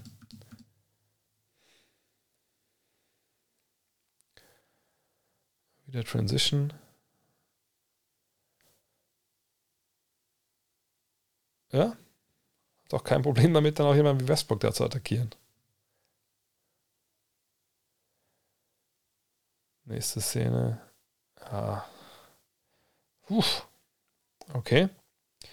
Nicht die beste defensive Sequenz der Lakers. Ja, und der Junge macht wirklich Spaß, ne? Und äh, ich glaube, viele haben Indiana, sehen vielleicht die Ergebnisse und haben ihn gar nicht so auf dem Zettel, also wie er halt Basketball spielt und was er da so macht. Ja, auch da gut, ne? Hat dann halt seinen Verteidiger auf dem Rücken, spielt den Ball zum Big Man. Ich glaube, Miles Turner, selbst wenn er dann irgendwie doch weggeht, getradet wird, wird sicherlich äh, zumindest das Zusammenspiel mit Harry Burton ein bisschen nachtrauern. Ja, Ronnie Walker, weiß nicht, ob das wirklich ein Foul war. Sah ziemlich wild aus von Halliburton, aber was sagst du? Das sind die ersten Freiwürfe hier, die ihr kriegt. War der erste Freiwurf. So. Wow. Kein guter Wurf. Das war ja schon Luca S. gerade. So, nächste Szene wieder gegen Dennis. Oh, da geht dann Dennis echt jedes Mal vorbei. Ne? Und dass er das dann finisht mit Foul, auch echt gut. Echt gut. Ich glaube, man hat das Abspeicher vielleicht so als, als großen Playmaker, ne, der jetzt nicht unbedingt der allerschnellste ist. Aber da tut man ihm sicherlich ein bisschen Unrecht mit. Auch da wieder einfach geil. Und vor allem, das haben wir schon ein paar Mal jetzt gesehen, wie ihr das Dribbling halt nutzt. Ja, es gibt ja diese, diese, Dribblings, wo man den Ball so nach vorne pusht, ein bisschen wirft Und das, das macht er hier in dem Fall einfach auch wahnsinnig gut. Guckt mal hier. Also, er kommt hier rein und sieht jetzt ein bisschen, zack, das gesehen? Ne, dass er meint, dass er weiß, okay, ich habe hier Platz. Ich habe wirklich den Platz.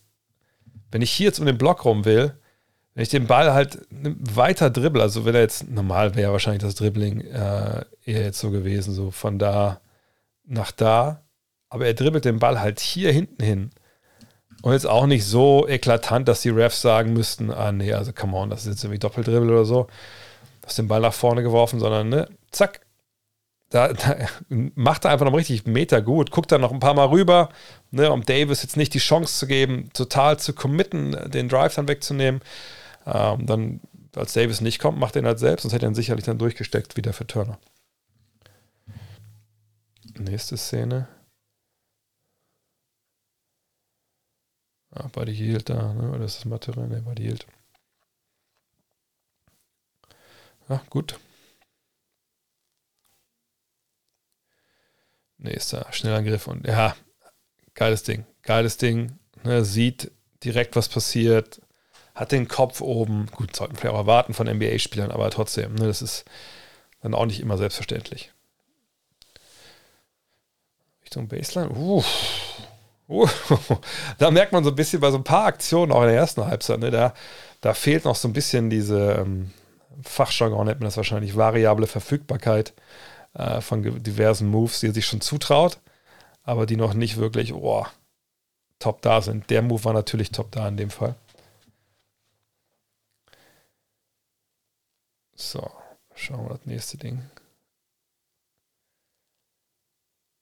Ja, ne, ist auch nicht, nicht jedes Finish am Brett sieht da halt dann auch so mega seriös aus. Ja, ein paar Sachen dann schon, die, die dann auch weit daneben gehen. Aber auch das ist einfach der, auch der, der, der Jugend geschuldet.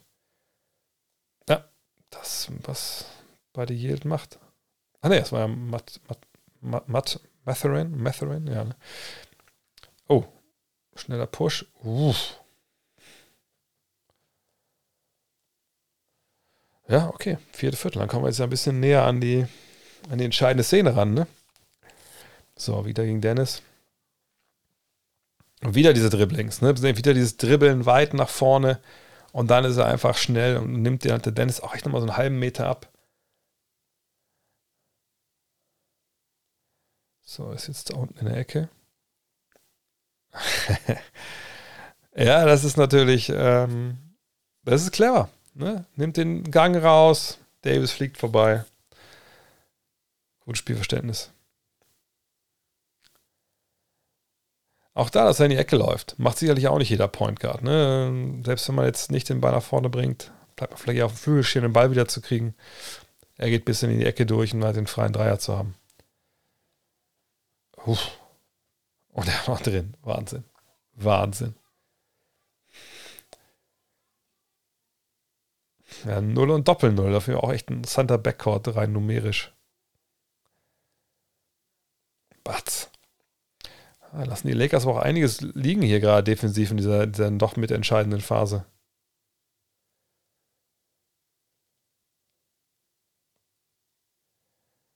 Oh, da. Oh Mann, Lakers. So, dann kommen wir jetzt ja gleich. Das ist doch die entscheidende, entscheidende Ding, oder?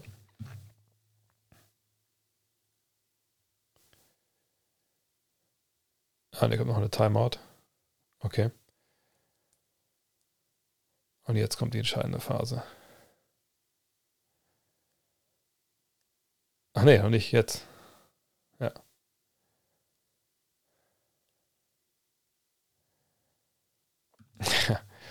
Fangen wir von ganz vorne an.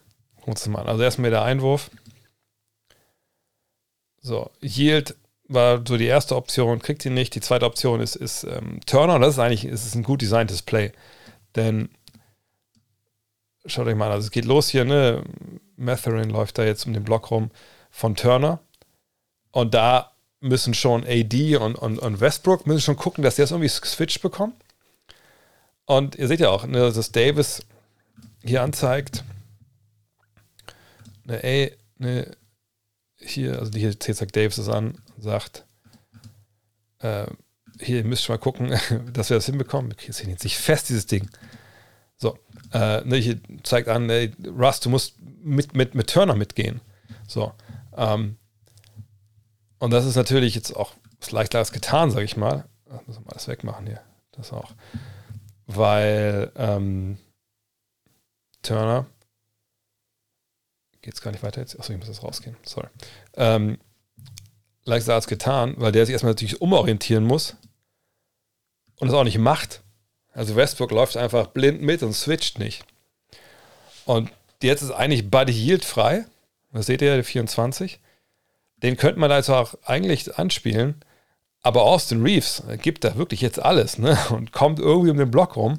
Und der Ball geht dann raus äh, zu Turner. Und jetzt sieht er den langen Weg, den, äh, den Westbrook hier laufen muss, weil er eben diesen ersten Switch verpennt hat. Und äh, Turner hat sich einfach echt einen mega freien Dreier.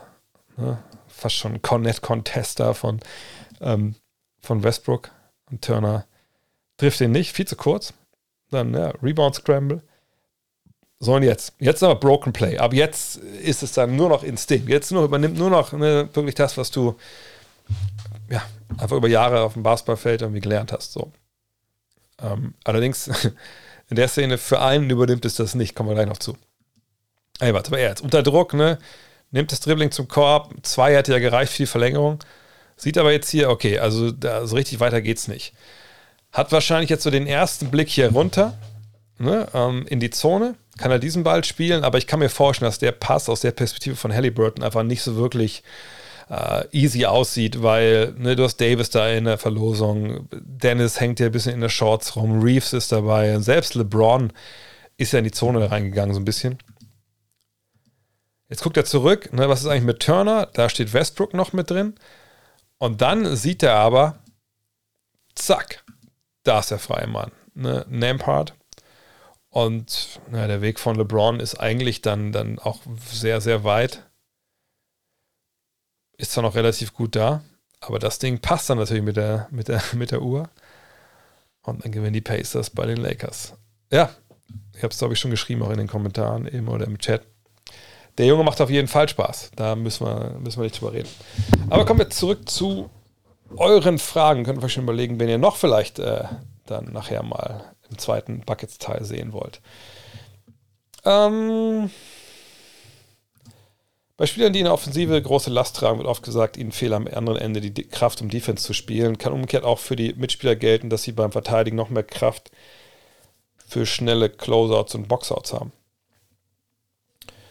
Ähm, ja, natürlich kann, also wenn ich jetzt zum Beispiel Luka Doncic wäre ähm, und äh, mir würde ein Spieler sagen, oh, ich muss aber hinten jetzt defensiv muss ich mal ein bisschen, ein bisschen locker machen, dann würde ich sagen, warum? Du stehst da vorne nur rum und stellst Blöcke und wirfst. Also wirst du in der Lage sein, hinten ein bisschen mehr zu investieren. Natürlich, das geht Hand in Hand. Ja, gleichzeitig ist es aber jetzt nicht so, dass man jetzt sagen müsste, okay, irgendwer, was ich, äh, investiert hinten zu viel und kann vorne nicht wirklich beitragen.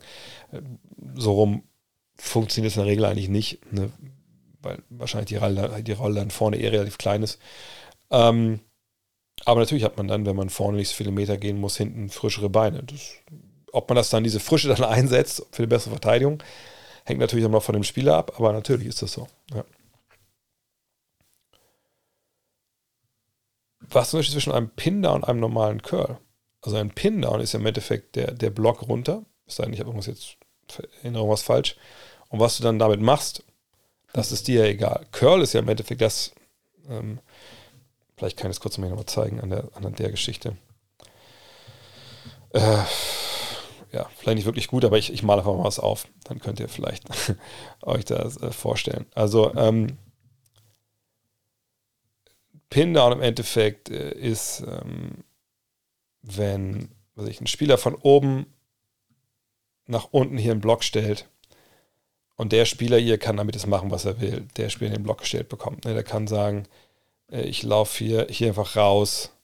Ne? Oder er kann sagen, hey, wenn mein Gegenspieler am Block hängen bleibt, kann ich natürlich auch sagen, äh, ich curle hier um, um, um diesen Screen quasi rum und möchte direkt wieder zum Korb gehen. Ne, das ist eigentlich, äh, also es ist nicht das Gleiche. Ne, ein Pin-Down ist, ist der Block und Curl ist das, was ich dann mache. Ich kann um den Block rauslaufen oder ich kann um den Block rumgehen direkt. das, also du sagst nicht das Gleiche. Das sind zwei verschiedene Dinge. Ähm. Ah, ah, ah, ah, ah. Jetzt habe ich gerade viele von eurem Announcer-Kommentaren hier. Lakers haben wir schon genug gesprochen, denke ich, zu Beginn. Derek Harper bei den Nets sagt, äh, Mavs sagt auch mal das gleiche. Ja, ich bin auch nicht der, der, der, große Fan von, von Derek Harper, ehrlich gesagt. Das stimmt schon. Also Spieler fand ich den super, aber ähm, das, äh, ja, ist richtig, was seine Kommentatorenleistung angeht. Glaubst du, Tyus Hill über dieser MIP ist auf jeden Fall jemand, der da in der Verlosung ist, aber wie gesagt, über, lass uns über Awards nach 40 Spielen einmal sprechen, dann am Ende nach, nach 82 Spielen. Ähm, alles andere langweilt, ehrlich, ehrlich gesagt, so ein bisschen. Ähm, wieso kaufst du dir nicht günstig einen Doktortitel? Na, den Spitznamen habe ich hier schon ewig weg. Da brauche ich jetzt nicht das noch, nicht noch forcieren mit irgendwelchen faked aus dem Internet äh, gekauften Titeln. Außerdem habe ich einen Doktor in der Familie, der sitzt drüben und guckt, guckt wahrscheinlich gerade irgendeine Serie. Ein Doktor reicht. Mhm. Sollten die Mavs Bullock, Bertans und Paul traden? Wie realistisch ist es? Vor allem Bullock ist eine Katastrophe. Wenn du bessere Spieler kriegst für die, klar. Wenn du aber sagst, na gut, Bertans war jetzt lange verletzt, wenn der, ähm, wenn der im Endeffekt äh, aber wieder fit ist und ballern kann und auch stellenweise solche Momente hat, letztes Jahr in den Playoffs, dann ist er natürlich äh, jemand, der, ja, dem man durchaus, wo durchaus sagt, Mensch, der, der kann einem ja helfen. Ne? Ähm, wenn man aber durch ihn traden kann für einen besseren Spieler, ein Paket, natürlich macht man das. Aber es ist nicht so, dass der jetzt total blind ist und nicht weiß, was du mit dem machen sollst, wenn du Jason Kidd bist.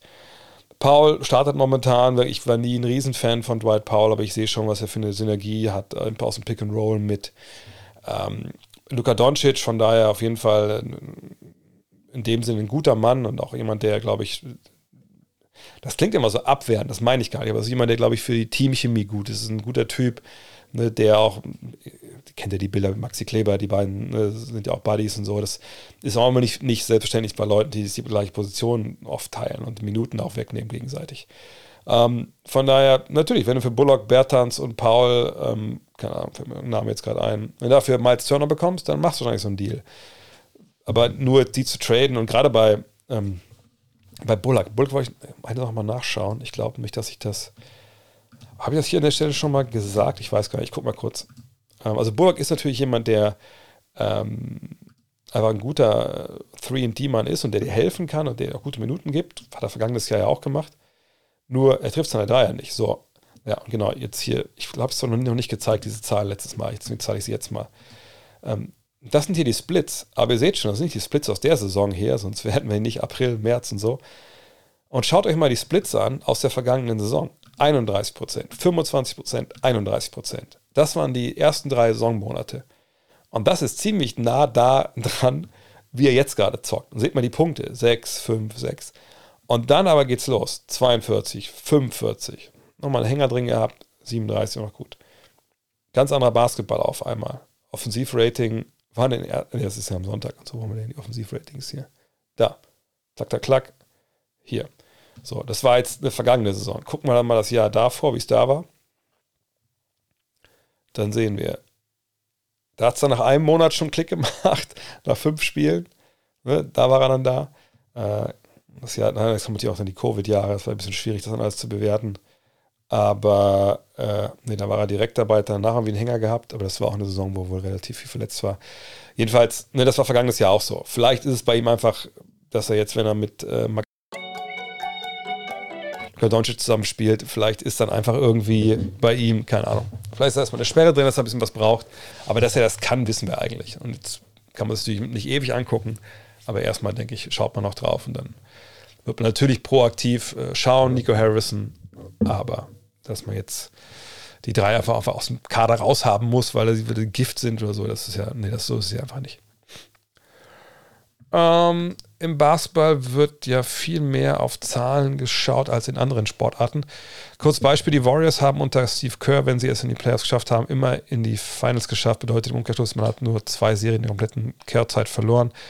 Im Fußball zum Beispiel wären die Warriors jedes Jahr absolut Favorit. Woher kommt das, dass man die blanken Zahlen trotzdem mehr bewertet?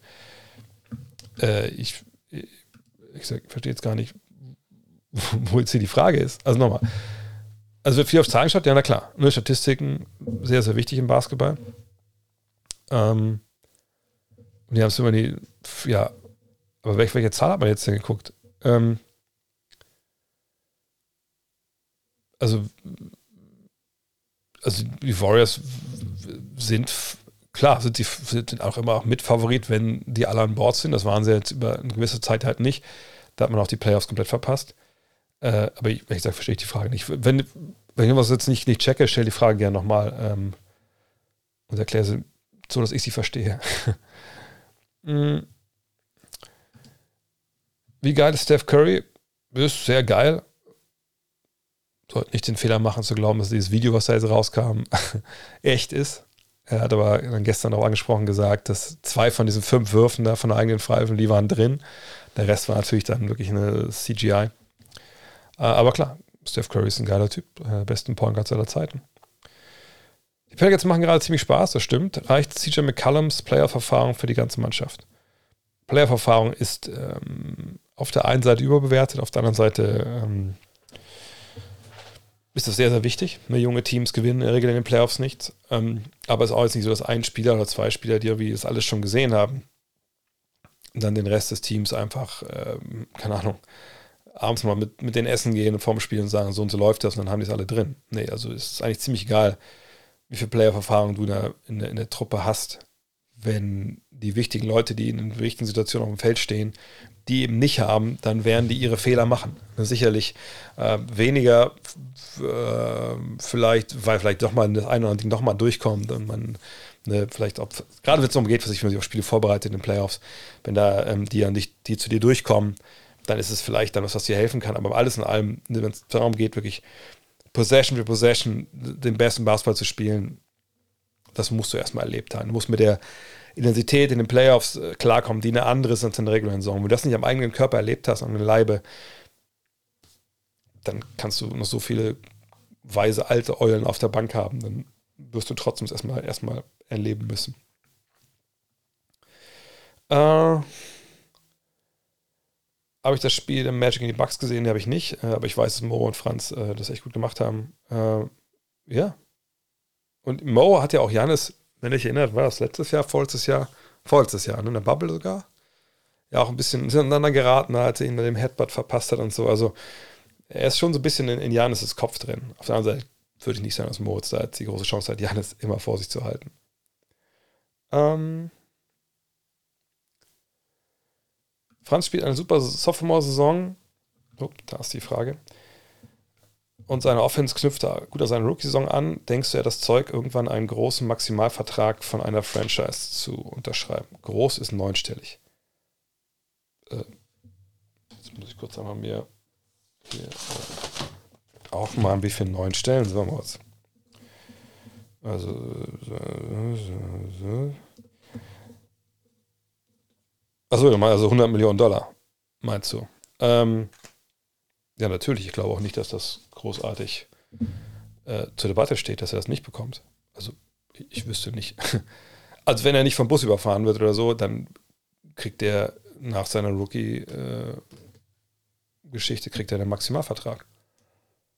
Ich würde, ähm, ich überlege gerade noch mal kurz, aber ich schaue mal kurz auf, auf seine Zahlen. Also ich würde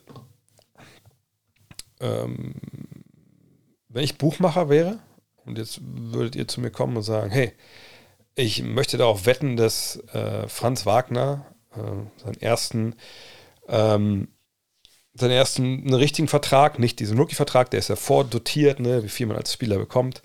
Äh, könnt ihr alles auch, auch nachlesen in dem Buch, was hinter mir steht. Ähm, also, ne, wenn einer zu mir kommt und sagt, so, ich möchte eine Wette abschließen, dass Franz Wagner äh, der kriegt einen über 100 Millionen Dollar Vertrag äh, ne, nächstes Mal, wenn er dann, dann dran ist.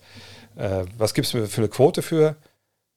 Da würde ich, würd ich ihm sagen, pass auf, verpiss dich. Das hier ist, ist ein Wettbüro, ich will selber Geld machen, ich habe kein Geld zu verschenken. Dafür gibt es keine Quote. Ähm, weil, wie gesagt, bis auf eine Verletzung es eigentlich, äh,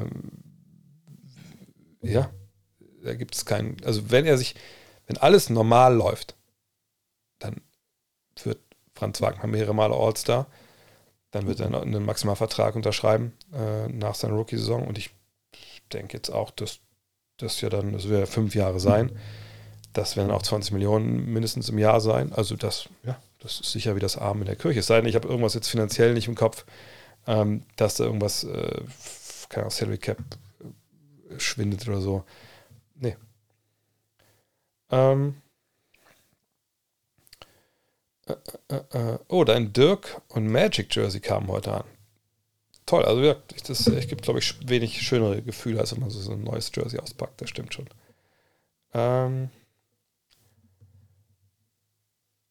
Gibt es vom ehemaligen Basketballer André Vogt irgendein Liederverein Highlight-Video? Es gibt auf YouTube auf meinem Kanal, da habe ich ein, ist ein ganzes Spiel von mir drauf. Äh, Highlights letztens auch im, im Podcast beantwortet. Äh, da bin ich ein paar Jahre zu früh äh, aufgetreten. Ähm, da gab es nur VHS-Kassetten und so. Ähm, nee, da müsst ihr einfach auf YouTube schauen.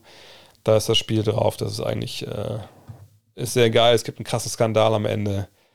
Es gibt eine Menge weirdes Spacing und ein, ein ziemlich lockeres Handgelenk und viele Mitteldistanzwürfe, aber da könnt ihr mal reinschauen auf jeden Fall. Ähm, auch ich sehe gerade hier, dass hier es eine Gegenrede, Gegenrede gab, dass eben äh, Franz Wagner keine Kohle bekommt, sondern dass die Kohle an Banquero gibt. Auch da möchte ich empfehlen, uh, Love This Game zu lesen. Denn ähm, da spielt natürlich die Börde-Rechte. Ich rufe mal nebenbei kurz einmal das, die, die Gehaltsrolle der ähm, Orlando Magic auf und versuche das ganz kurz zu erklären, auch weil ich das hier schon, schon öfter erklärt habe.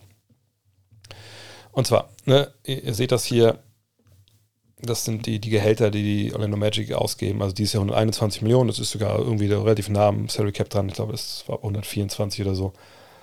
Ähm, man sieht auch den jungen Clemens Eichler, genau. Und welche Rubrik, ich weiß gar nicht, muss auch unter Videos gucken, das ist ja dann, wahrscheinlich kannst du auch nach, ganz nach Länge filtern, das ist ja ein relativ langes, langes Video.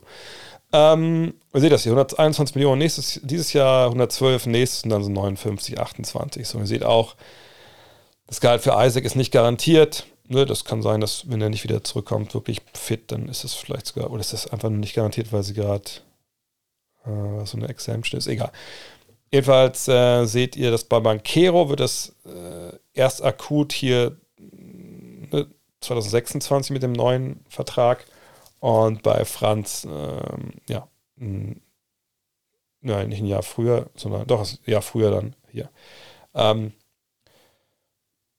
und nochmal, also ne, da spielen die Bird-Rechte mit rein. Heißt, Spieler, ich vereinfache das wie immer, Spieler, die Gewissheit bei dir spielen oder die du getradet hast und wo der Verein vorher die Bird-Rechte hatte, denen kannst du Geld geben, ganz unabhängig davon, ob dein Team über dem Salary Cap liegt oder nicht. Also die Magic, nehmen wir mal an, die legen jetzt über dem Salary Cap schon, wenn Franz Wagner 2025 das neue Vertrag losgehen kann. Dann können die trotzdem sagen, ja gut, dann kriegt er halt seine sich 22 Millionen im Jahr die packen wir dann, die werden aber oben drauf gepackt, weil das ihr eigener Free Agent ist. Und das gleiche ist bei Banquero. Kann ein Team an den Punkt kommen, wo man sagt, ah, die Truppe wird aber doch jetzt ziemlich krass teuer, das können wir uns nicht leisten. Mit Sicherheit kann das so sein. Aber ihr seht ja vielleicht auch den Kader hier. Wenn die beiden dran sind, läuft von den Verträgen, die wir jetzt hier sehen, okay, außer der ist vom Banquero in dem Fall noch, wenn, wenn Wagner dran ist, äh, und der von Wendell Carter Jr. und unten nochmal Caleb Houston, aber da läuft halt kein Vertrag. So. Äh, und ich glaube nicht, dass sie bis dahin irgendwie noch einen krassen Free Agent, na, eventuell 24, 25 sich an Bord holen. Aber selbst wenn, du hältst deine eigenen Rookies, du gibst denen die Verträge, die werden beide über 100 Millionen Dollar verdienen in ihrem ersten richtigen Vertrag. Da gebe ich euch Brief und Siebel. Siebel? Brief und Siegel. Ähm, mm, mm, mm. Wie wichtig ist das Mentale äh, auf NBA-Stufe? Ja, brutal wichtig. Ähm, das, da fand ich vor ein paar Jahren ein ganz geilen Interview mit, mit Dirk von einem geschätzten Kollegen von Marc Uhlmann, der ihn nochmal gefragt hat, so Richtung ja, Selbstbewusstsein und äh, auch Selbstzweifel und so. Man sollte bei Dirk denken, Alter, also der Typ, der wahrscheinlich seit seiner zweiten NBA-Saison, der weiß gar nicht, was das ist, Selbstzweifel. Der ist wahrscheinlich morgens aufgestanden und hat im Spiegel gesagt, da ist ja wieder der geilste Ficker, sowas, ne? Ähm, aber eben nicht sondern da spricht er auch drüber, dass er, äh, hat er damals gesprochen, dass er natürlich über die Jahre immer Selbstzweifel hatte. Selbst auf dem hohen Niveau. Aber es ist ja auch nachvollziehbar, selbst wenn du auf so einem hohen Niveau bist, und gerade bei Dirk, der hat ja über Jahre, ist er ja gescheitert, immer wieder. Ne? Immer wieder in den Playoffs gescheitert, mal früher, mal später. Ähm, und, und dass, dass du dann sagst, selber denkst, ja, fuck, bin ich denn gut genug? Oder was brauche ich denn noch? Oder ach, fuck, ich kann nicht. So, diese Gedanken sind ja ganz natürlich. So. Ähm, und es ist halt wichtig. Also wichtig, dass du Selbstvertrauen hast, dass du auch mit einer gewissen Einstellung reingehst nach dem Motto, ey, ist mir scheißegal, wer da ist. Ich, ich weiß, was ich kann. Ich weiß selbst, ne, wenn andere sagen, du bist der bessere Basketballer, trotzdem, dass ich dich schlagen kann, weil ich einfach das drauf habe. So. Und das ist wahnsinnig wichtig. Ähm, gerade auch so für Leute, die, die viel, sag ich mal, ähm, die, die viel auf, auf hohem, also zum Beispiel Steph Curry, mit hohem Schwierigkeitsgrad. Wenn der daran zweifeln würde, was er da macht, garantiere ich, wären die Sachen nicht drin. Auch bei gleicher Technik. Ähm, das ist vielleicht jemand wie Shaq, vielleicht ein bisschen anders gewesen früher. Ne? Wenn du ein bisschen Power hast überpowerst die Leute, dann geht das leichter. Aber ne, umso mehr es auf wirklich die und Feinheiten ankommt, dass du nicht verkrampfst, etc., ähm, ne, da ist das wahnsinnig wichtig. Dann Deal. Lakers in den Top 4 im Westen nach der regulären Saison. Nein. Überhaupt gar kein Done Deal. Aus den all den Gründen, die ich Finn schon genannt habe. Ähm. Äh, äh, äh, Was haben wir denn noch? Halliburtons Wurf-Motion macht mich fertig in 2K. Ja, das kann ich mir vorstellen. Kleine Regelfrage für Dummies. Es ist ja Goaltending, wenn der Ball schon wieder am Fallen ist, aber ich habe auch schon öfter Alley-Oops gesehen, bei denen der Ball auch wieder fällt. Müssten die konsequenterweise als Offense-Goaltending gepfiffen werden? Nein. Ähm, müssten sie, wenn die ne, in, Chance haben, in den Korb zu gehen, dann sicherlich schon. Ähm, aber ähm, eben nicht, wenn klar ist, dass hier nicht in. Also ein, ein Wurf, du könntest ja als Verteidiger auch den Wurf aus der Luft nehmen, wenn klar ist, dass er keine Chance hat, in den Korb zu gehen. So. Das ist, glaube ich, am, leicht, leichteste Erklärung. Ähm. Beste Rookie des Jahres, ehrlich gesagt, wie gesagt, who fucking cares nach 20 Spielen? Ähm, keine Ahnung. Ich weiß, dass Bankero einen guten Job macht. Ich weiß, dass Matherin einen guten Job macht. Shaden Sharp, den du nennst, sicherlich auch ein guter Mann. Äh, Name Part hat ein gutes Spiel gemacht. Aber who cares? Also es ist ein Award für die ganze Saison. Moment, was? Hast du mitbekommen, dass Jörg Dahlmann dein Buch Love This Game mit ins Promi Big Brother Haus genommen hat? Das, das ist ein Scherz, oder? Jörg Dahlmann. Kann ich das irgendwo sehen, ob Jörg Dahlmann das Buch dabei hat? Nee, das habe ich ehrlich gesagt nicht, nicht, überhaupt nicht mitbekommen. Mal Promi Big, kann ich das googeln? Mal Promi Big Brother. Ich weiß, meine Mutter das guckt, die hätte da was gesagt, wenn sie das gesehen hätte. Und wieso ist Jörg Dahlmann überhaupt im Promi Big Brother Haus? Äh, oh, er ist raus, wie ich gerade sehe, vor zwei Stunden. Okay, das war dann. ja. Ja, ich, der hat doch mal irgendwas, der hat doch mal irgendwas auch so mit, hat er irgendwas nicht auch so, so Sexistisches gesagt, ne? Aber, sag mal, jetzt muss ich aber kurz gucken. Also Jörg Dahlmann, also hast du irgendwas, hast du irgendwelche, oh, jetzt bin ich ja, Gott, jetzt bin ich ja über, über auf die Bildseite erst, das muss natürlich nicht sein.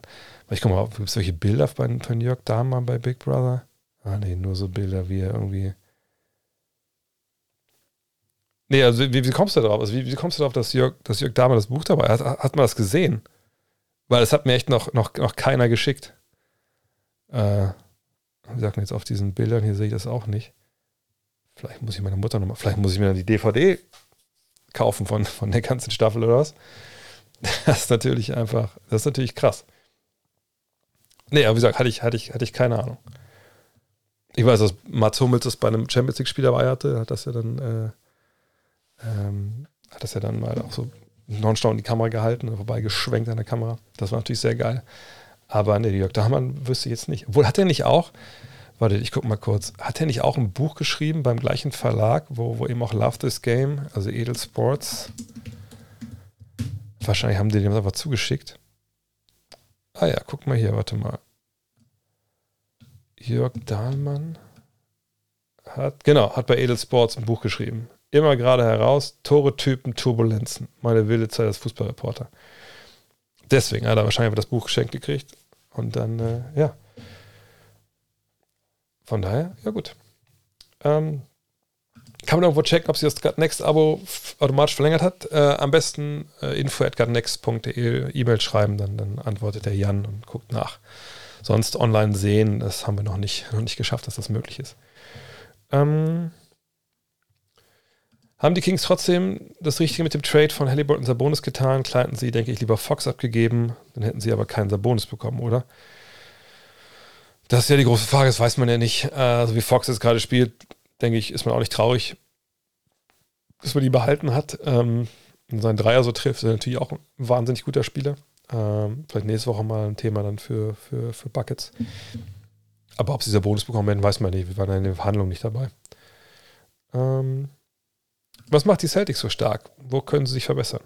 Das ist, glaube ich, ein gutes, eine gute Frage, einfach mal Buckets auch einzuleiten. Lass uns auch Buckets machen, einmal über, über die Celtics, weil ähm, da waren ja zum einen letztes ein paar ganz gute Spiele dabei und ähm, was bei ihnen einfach mir so echt wahnsinnig viel Spaß macht momentan, so war die Offensive. Deswegen ein bisschen schade, dass ich die noch nicht äh, kommentieren konnte. Aber wir können gleich einmal uns erstmal die Zahlen anschauen gleich und dann ähm, gehen wir mal darauf ein, was sie halt dann so auf dem Feld so stark macht, wenn das für euch okay ist. Ähm und zwar, ihr seht hier 20 und 5 das ist natürlich verrückt. Also, so einen guten Start. Und das ohne, seht das unten, Danilo Gallinari, den wir auch nicht mehr sehen werden, glaube ich, dieses Jahr. Und dann auch ohne Robert Williams. Mhm. Mhm. Von daher, äh.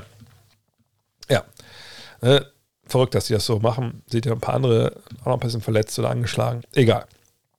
Äh, wichtig wäre vielleicht noch, auf noch gucken. Wichtig wäre hier, um mal zu schauen, äh, ja, ähm, bla, bla, Margin of Victory, also ne, ziehen die Gegner mit dem, mit der höchsten Unterschied, Unterschied ab. Ähm, ne, Best Offensiv-Rating, Defensiv-Rating eben nicht so geil. Das, aber kann man erwarten, dass es noch steigt, äh, gerade auch wenn dann Williams zurückkommt. Effektive Feldwurfquote in erster, ähm, kein gutes Offensiv-Rebound-Team, aber sicherlich auch eingepreist. Äh, forcieren nicht so viele Turnover. Es kann sicherlich besser werden. Ähm, aber es ist vor allem die Offensive derzeit. Ne? Und da denke ich, sollten wir dann auch jetzt verstärkt drauf schauen. Habt ihr hier eine, ähm, eine Präferenz, welches Spiel ihr hier äh, sehen äh, wollen würdet?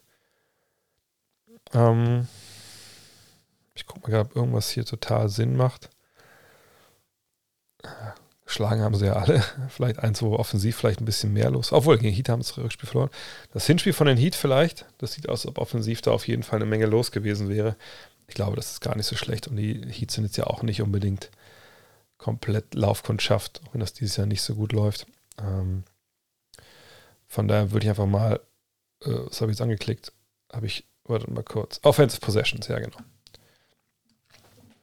Und wir gucken mal, ob ich irgendwo ein paar, ein paar geile Szenen finde. Weil was ich einfach, wenn man vorneweg sagen möchte, ist das einfach, das ist so eine wahnsinnig erwachsene Offensive mit, mit, mit so viel verschiedenen kleinen, ähm, ja, einfach Reads und einfach intelligenten Basketball. Aber gucken wir mal rein, vielleicht ist gleich die erste Szene, ja, was man drauf gucken sollte.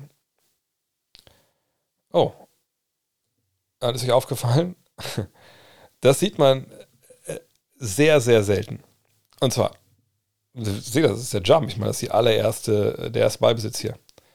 Und der Ball geht äh, nach Boston. Und was macht Miami? Spielt eine Zone. also, ne, das sehen wir natürlich in der NBA ähm, ja natürlich schon immer häufiger letzten Jahre. Aber ich meine, dass man hier in so eine 1 zu 1 Zone geht, das ist schon von Anfang an. Ne, das ist bemerkenswert. Ich sage nicht, dass das unbekannt ist, dass die das machen. Ich sage nur, ne, das ist bemerkenswert, dass eine Mannschaft in der NBA direkt in eine Zone geht. So. Und ähm, da muss man erstmal klarkommen, so früh in der Partie, dass sie Zone spielen. Und dann kannst du überlegen, was machst du? Dann läufst du einfach ganz normal deine Manndeckungssets, äh, was passiert. So, und ihr seht, das Spannende an der Zone ist in dem Fall, dass wir ich drehe natürlich ein bisschen mehr über Miami, aber dass wir ähm, hier mit Bam Adebayo, also habe ich das Ding hier einfach hingestellt, jemanden haben, der als kleiner Mann, als großer Mann in der Mitte spielt. Und wir haben, was habe ich denn hier noch? Ist das ein kleiner Kreis gewesen? Oh mein Gott, ich, so. Nee, kriege ich nicht mehr bewegt. Egal.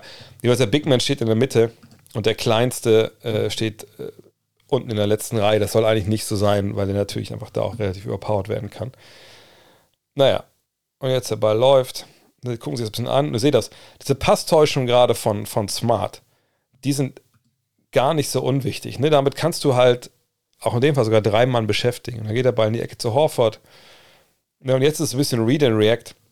Und diesen Weg, den, den Tatum hier jetzt geht, den geht auch nicht jeder NBA-Profi in dem Fall. Ball in die Ecke, aus bisschen No-Look-Pass. Kurze Fake, hätte er gar nicht gebraucht. Kopf oben. Und jetzt, ne, ich meine, wie viele Leute bleiben an der Dreilinie stehen jetzt äh, im Falle von Tatum? So, aber nein, Tatum geht rein, geht rein, geht rein. Im Rücken der Verteidigung, keiner ist zuständig. Gutes Ding. Sieht nach nicht viel aus, sieht aus, ja, Defensive Breakdown war es sicherlich zum Teil auch.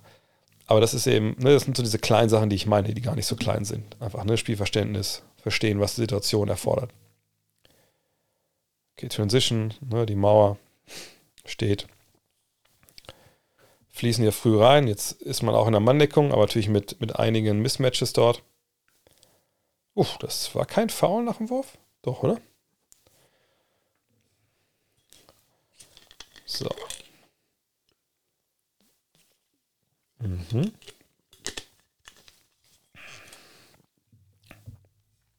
Ja, wie schnell der Ball da auch läuft, ne? Achte nochmal, wie gesagt, wie schnell hier gleich der Ball bewegt wird. Der Klassiker hier, lass den Ball laufen, hat die meiste Luft. Zack, zack, zack. Und das Ding ist einfach, was so diese, die schnelle Ball-Movement macht mit einer Defense, du musst ja auch schnell reagieren. Und nicht nur dann ein Spieler, sondern es sind immer dann immer zwei, drei Mann, die einfach ne, dann rotieren müssen, sich wieder hinstellen müssen. Und sagen, jeder, jeder Weg, den du gehst in der Defense, ist ja potenziell auch ein Fehler, den du machst. auch das, das ist halt, das hat die echt Spielfreude. Ähm, und das, das ist, was ich halt geil finde. Das ist dann diese, Ne, dieses Verspielte, was du dir halt leisten kannst, wenn du, und hier ist es, wenn du einfach totales Selbstvertrauen hast. Da kommen wir wieder aufs Mentale, ne? Diesen Pass, den Jason Tatum hier spielt, den kannst du wahrscheinlich im Spiel, also nicht unbedingt in der Situation, dass es so ein, so ein steiler Pass ist, aber ne, dieses, ich gehe hoch, die Verteidiger drehen sich um zum Ausblocken oft und ich kann auch den Ball reinspielen. Das machst du, wenn du total Selbstvertrauen hast, natürlich normalerweise nicht, aber hier, dass er hochgeht und jetzt auch weiß, ey, Al Horford hat halt ähm, da Tyler Hero auf dem Rücken. Ich kann den Ball locker reinspielen. Ist halt super. Und dann geht der Ball raus, direkt wieder von Horford, der auch gar nicht sich sortieren muss. Der dann, eine Horford, als er den Ball fängt, weiß halt schon, was er damit macht. Das ist, das ist kein, ist kein Gezöger drin. Ne? Es ist wirklich, fängt den, zack. Und da Martin hat gar nicht die Zeit, wieder zu reagieren, weil Martin noch mit dem ersten Pass mitläuft. Und deswegen, wenn es sich jetzt schnell bewegt, ach ja, das war das Spiel, wo die die, die, äh, die, die Adeligen dabei waren. Ähm, ja, wenn du schnell bewegst, kommen die Beine nicht hinterher, wenn der, wenn der Ball gut fliegt.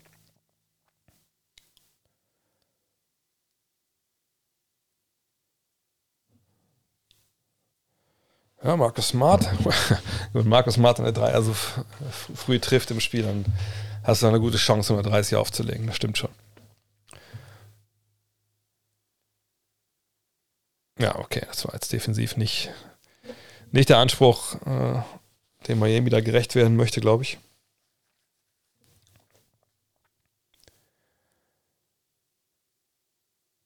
Boah, was sind das denn für Dinge?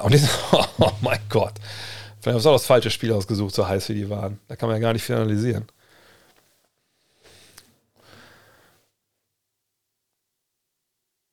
Nee. Okay. Der hat das ein bisschen übertrieben, der gute, gute Jason Tatum.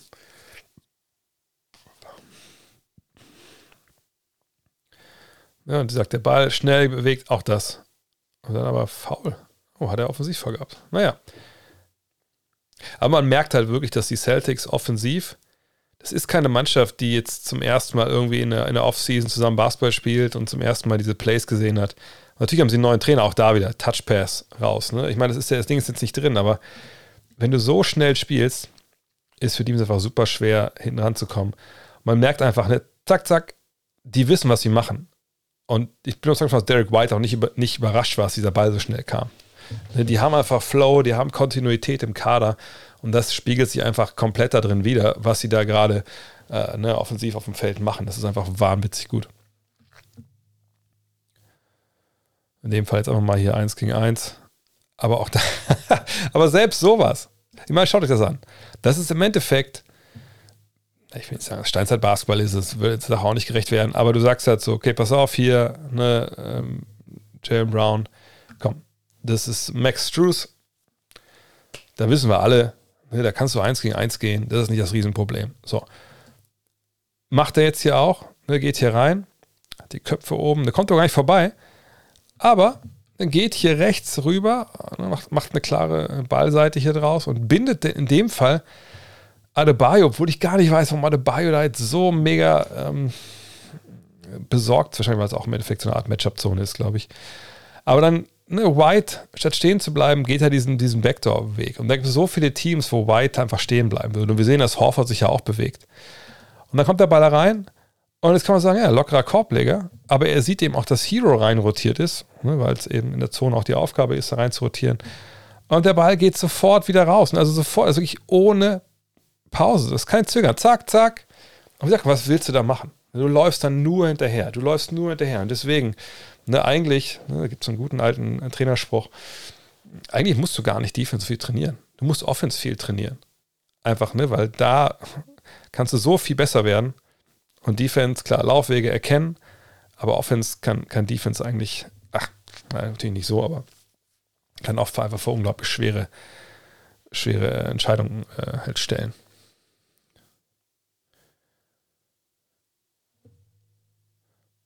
Oh, jetzt haben wir Brockton hier mit seinem auch nicht unbedingt super, äh, super äh, coolen Wurf, sage ich mal.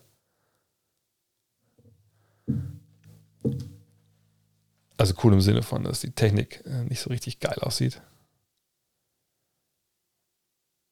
Ah, jetzt haben sie ein bisschen Probleme mit dieser Zone.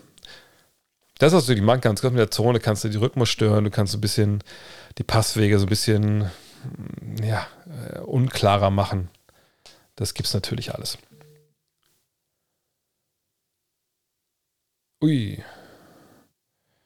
Ja, aber man sieht ja, ne, obwohl das ja eigentlich sehr gut lief da in der ersten. Gut, wir haben natürlich nicht gesehen, was defensiv los war, aber jetzt auch kein, kein Blau hat, also früh im Spiel. Ja, schade, jetzt ein paar bessere, schönere Szenen vielleicht noch, aber ich will es auch nicht mehr so viel machen, weil ich heute auch ein bisschen früher ins, ins Bettchen muss. Von daher will ich noch lange ein, zwei gute Angriffe oder ein bisschen was analysieren können. Ja, auch da. Meine Ball läuft halt gut. Vielleicht ein bisschen schneller passen können, äh, nicht noch, noch ein, zwei Mal dann irgendwie äh, täuschen. Und jetzt seht ihr auch ein 19 zu 5 Run hier von den Heat und wieder unentschieden. Krass.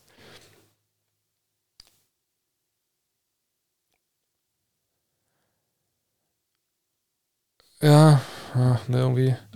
Glaube, ich gehe mal ins dritte Viertel kurz einmal. Vielleicht kriegen wir noch ein, zwei gute Plays, wenn die erste fünf wieder drauf ist. Oh, Udonis Haslem mit seinen 63 Jahren. Kommt noch mal rein. So. Wieder die Zone, die sie da spielen. Er sagt, Passtäuschung, Cuts, das was man in der Zone machen muss. Ne? Uff, das ist sicherlich offensiv faul. da wüsste ich jetzt nicht, warum das nicht so sein wollen sollte. Achso, ich habe vergessen, dass ich was verlose heute auf jeden Fall. Das machen wir gleich noch. Mhm. Ja, schöne Bewegung, aber kann man besser abschließen. Ähm ja, jetzt ein bisschen Transition. Ah, okay, es war wohl, also war wohl ein tolles Spiel mit vielen Punkten, aber war jetzt nicht wirklich, wenn wir ehrlich sind, so. Vielleicht nehmen wir die Szene noch mit. Aber nicht wirklich viel, wo man analysieren kann. Es war halt viel Quick Hit. Aber ich glaube, es kam ganz gut raus in der ersten Halbzeit mit den Szenen einfach, die kennen sich, die sind eingespielt, ne? die nutzen Täuschungen, die sind einfach überragend, wenn es darum geht, den Gegner so ein bisschen auf den falschen Fuß zu erwischen. Das machen sie ja sie halt wahnsinnig gut. Ähm, ich sag schon mal, was, was es zu gewinnen gibt. Äh, wo habe ich es denn jetzt? Ähm, und zwar, ihr könnt euch vielleicht erinnern, es, es gibt es ja momentan auch wieder, ich zeige euch mal kurz, äh, was ich meine. Äh, wir haben ja äh, bei God Next ja auch äh, das eine neue T-Shirt mal gemacht und das äh, beste T-Shirt, was wir, also das Beste im Sinne von, das wir am meisten verkauft hat, was wir auch wieder aufgelegt haben, ist ja das hier. Ne, das äh, Teamwork-Shirt gibt es ja auch gerade bei uns im Laden, das kommt jetzt dann im Januar an und dann wird es dann verschickt. Ähm, und dieses, dieses Logo hier, ja, das fanden ja alle irgendwie immer geil. Ich fand es auch geil und habe mir dann äh, was, was noch extra gemacht damit. Ich zeige es euch. Ähm, und zwar so ein, das ist kein Plakat, also das ist einfach, es ist so ein, eigentlich so eine äh, Schreibtischunterlage. Es gibt da so Sachen im Netz, wo man das machen kann. Also echt gutes Ding, hatte ich auch lange hier liegen, aber mit meinem neuen Setup passt das halt nicht, weil da doch so ein paar Sachen klackern, die da draufstehen. Und deswegen äh, haue ich das raus heute. Aber ich denke mir es sind auch nur 80 Zuschauer dabei, von daher ist heute auch die, die Chance höher zu gewinnen. Äh, nageln wir das nachher noch mal raus an einen von euch. Ähm, vielleicht ist, hat ja jemand eine Verwendung dafür äh, als äh, ja, vorgezogenes äh, Weihnachtsgeschenk. Aber das machen wir nachher, da denke ich mir noch eine schöne, schöne Preisfrage aus. Aber erstmal noch eure Fragen kurz hier bis zum Ende durchmachen. Äh, wo waren wir denn stehen geblieben? So, was können die Bulls jetzt machen? Ja, gut, da gibt es natürlich mehrere Möglichkeiten. Wir können natürlich versuchen, das Ganze einzureißen. Ich glaube, ähm, Bill Simmons hat ja eine Sache da rausgehauen, hat gesagt, Vucevic plus ähm, äh, Rosen zu den Lakers, ne, dann für, für Westbrook und, und diese beiden Erstrunden-Picks. Das wurde dann auch äh, diverse, diversen Stellen durch die, durch die Internetmangel gedreht und äh, wurden Klicks mit äh, gemacht. Ja, so, sowas wäre natürlich möglich, dass man sagt, man, man reißt jetzt alles ein, weil, gucken wir uns kurz die Tabelle an, das, es läuft halt nicht, ne? Es läuft momentan nicht aus verschiedensten Gründen, da spielen Verletzungen mit rein, äh, ne? dann musst du sagen, dass Vucevic, obwohl dies Jahr zumindest ein Dreier getroffen hat zu Beginn, auch nicht der Mann ist, für den man damals, glaube ich, da der traden soll. Und man ist jetzt ja auch nah dran. Also diese drei, vier Siege da bis Platz oder bis zu den ersten dreien oder letzten dreien, sagen wir es mal so, das könnte man ja durchaus schaffen, sag ich mal, unten mit rein zu geraten. Aber ist man bereit, das so aufzuge aufzugeben? Und äh, kriegt man dann Westbrook plus die Picks? Ja, das ist ein bisschen die Frage. Aber das wäre jetzt, können Sie da vielleicht mal angucken, wie da eigentlich die ähm, Salary Cap Situation aussieht. Aber das wäre jetzt nichts, wo ich sagen würde, das macht ja keinen Sinn, warum soll man das machen? Das ist ja sehr ekelhaft, dieses Tanken. Äh, denn man sieht das ja hier, es ist ja auch keine Mannschaft, die, wo jetzt klar ist, in die nächsten äh, fünf Jahre zusammen ist es, ähm, ähm, es ist ja so, hä? Moritz Wagner, ich glaube nicht, dass er noch Geld von dem bekommt. ah, nee, hä? wieso bin ich denn hier noch bei denen? Ich habe doch schon auf Chicago gedrückt. Sorry. Äh, jetzt sind wir da. So. Also, Levine hat natürlich einen langen Vertrag, aber sonst ist das ja alles machbar. Dale Terry mit seinen paar Millionen, das spielt nicht, spielt nicht rein. Ähm, und Vucevic wird eh Free Agent. Also das kann man sich schon vorstellen, dass man sagt, okay, Mensch, DeRozan und, und Vucevic weg. Und mit Levine schauen wir mal, was wir machen. Ist jetzt schwer vermittelbar, weil das das erste Jahr seines Fünfjahresvertrages ist und er momentan nicht seinen besten Basketball spielt. Ja, das ist natürlich suboptimal, aber selbst da, glaube ich, kriegt man eventuell eventuell kriegt man da ja noch einen Deal irgendwie hin. So, ähm, Lonzo Ball ist natürlich auch ein Problem jetzt mit einer Verletzung, aber dieses Jahr überhaupt Basketball spielen kann, das möchte ich noch bezweifeln. Ähm, wahrscheinlich, wenn Ball dabei wäre, ähm, sehe es noch einen Ticken anders aus. Aber man hat jetzt ja die Chance, unten reinzugeraten. Ich meine, ganz ehrlich, äh, man muss ja auch nicht den ganzen Laden einreißen. Wenn man jetzt sagt, hey, man macht diesen Deal von DeRozan und Vucevic meinetwegen, weil das Levine da mit, mit reinzupacken, das macht, glaube ich, das wird nicht funktionieren. Ähm, und wenn man dann sagt, okay, äh, dann kriegen wir Manjama und wir haben hier Levine, aber das ist ja eigentlich egal, weil wenn Manjama muss ja erstmal ankommen in der Liga. Äh, wir haben doch Lonzo Ball, ja gar nicht so schlecht, gute Achse, können wir erstmal drauf aufbauen. Ne, das, das geht ja alles so. Von daher, also ich, ich weiß nicht, dass Arturas keine Show was machen will. Er kam ja eigentlich hin und wollte eigentlich gewinnen. Ähm, auch wenn es jetzt nicht unbedingt die, die, die, Moves waren, die den Titel dann natürlich, äh, wo man vom Titel, Titel träumte, dann in Chicago. Aber ähm, am Ende des Tages, wahrscheinlich, wenn ich keine was wäre, würde ich darüber jetzt hart und, und lange nachdenken. Aber du musst dich auch einen Trade hinbekommen, der dir Salary Cap nicht verbaut und, und wo du diese Spiele auch losbekommst. Die natürlich eine Qualität haben, aber auch ein gewisses Geld kosten. Ähm, Gibt es noch andere Beispiele für heliozentrische Offensiven in der NBA-Vergangenheit als die Harden Rockets? Ja, natürlich, zum Beispiel die Cleveland Cavaliers mit LeBron James. Sicherlich hatte man da jemand wie Kevin Love auch äh, und jemand wie Kyrie Irving, aber wenn es auf ankam in den Playoffs, dann war das schon sehr, sehr heliozentrisch. Ähm, ganz früher gab es das so natürlich im Endeffekt nicht. Klar kann man jetzt argumentieren, so die ersten Jahre der Bulls ähm, mit Jordan, das war natürlich Wahrscheinlich auch heliozentrisch, weil dann viele andere haben gar nicht geworfen. Äh, Kobe äh, nach der Zeit mit Shaq war sicherlich auch sehr heliozentrisch. Aber das war eben noch ein anderer Basketball. Ne? Das war nicht so Pick-and-Roll-heavy, wie es heute ist. Ähm, natürlich hat man den Ball auch da zu seinem besten Spieler gegeben, aber wie gesagt, das war eher, nimm den Ball und, und score 1 gegen 1, statt wie heute, nimm den Ball, spiel Pick-and-Roll und kreier für uns eine Offense diese Beispiele gab es so früher nicht. Das muss man, glaube ich, ganz klar sagen. Das ist eine Erscheinung der letzten 10, 15, 20 Jahre. P-Chancen wie Luca, ja, wie gesagt, ähm, weiß nicht, ob wir da jetzt zu dem Zeitpunkt mit äh, diskutieren. Für meine Begriffe kannst du nicht MVP werden, wenn dein Team nicht äh, mehr Spiele gewinnt, als es verliert. Letztes Mal, als ich gecheckt habe, war die Gefahr relativ hoch, dass das am Ende der Saison bei den Mavs so ist. Sind sie bei 12 und 11 gerade. Ähm, aber sind nur auf Platz 9. Also für mich kann er so nicht MVP werden, weil ich denke, dass auch noch ein bisschen ähm, Teamerfolg mit reinspielt. Und wir haben so viele würdige Kandidaten, dass Luca für mich da stand heute keine Chance hätte. Also ich würde nicht für ihn stimmen. Nicht mit den, wahrscheinlich nicht mit den ersten drei Stimmen. Vier, fünf kann man drüber reden, aber äh, die ersten drei sicherlich nicht. Hm, würdest du bei 20 Zuschauern den Stream einstellen oder ziehst du es durch, wenn auch, auch wenn nur einer zuguckt? Nur mit einem sicherlich nicht. Also meine Mutter sehe ich ab und zu auch so, dann muss ich nicht den Stream weitermachen. ähm, nur es gibt sicherlich eine Grenze, aber heute, ich meine, ich weiß ja selber, dass ich hier gegen den, wenn ich gegen den Fußball, wie steht es da überhaupt, ähm, WM-Achtelfinale anstreame und ich sehe ja, dass Portugal 6 zu 1 gegen die Schweiz gewonnen hat. Ey, das war nicht so gut für die Schweiz.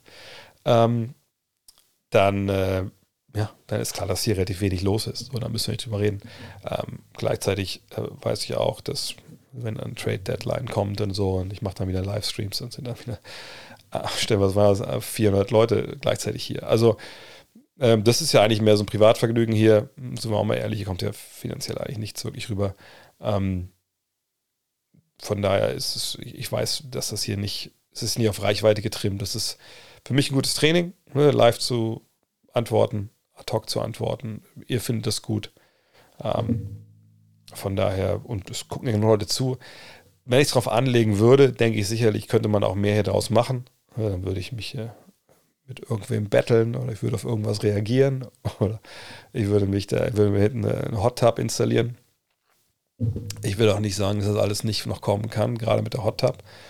Aber ähm, hoffen wir mal, dass es nicht 20 Zuschauer werden. Sonst wäre vielleicht auch die Frage, die Fragestunde relativ schnell rum.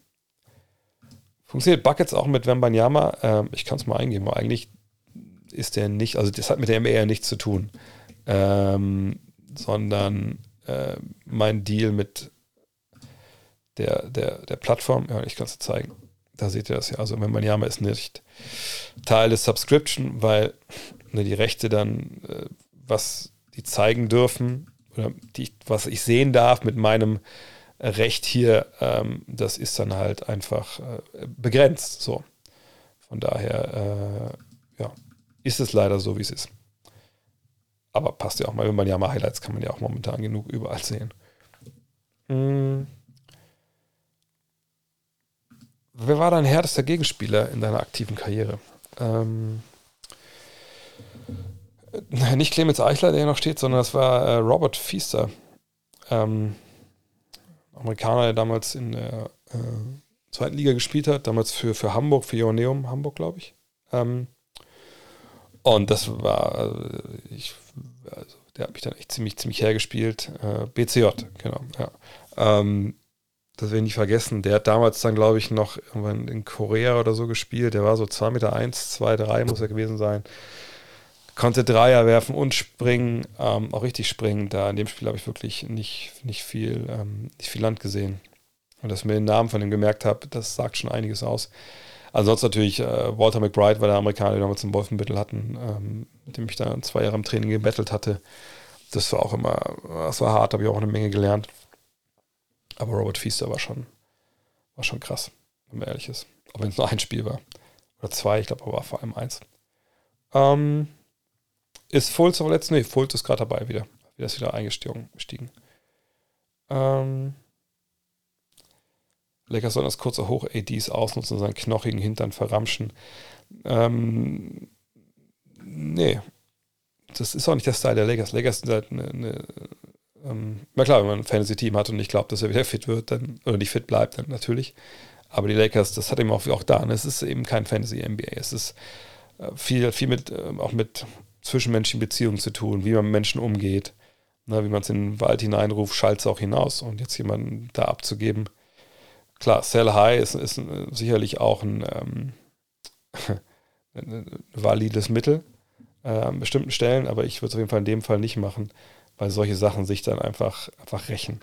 Auf verschiedenste Arten und Weise wahrscheinlich. Zum einen ist er wahrscheinlich einfach auch äh, geil abliefert auf einmal für jemand anders, ähm, aber eben auch einfach die, die, Chance, es die Chance gibt, dass äh, dann natürlich Stars sagen, pass auf, die haben den so scheiße behandelt. Ich meine, den wirst du auch nicht in eine, in eine geile Situation schicken.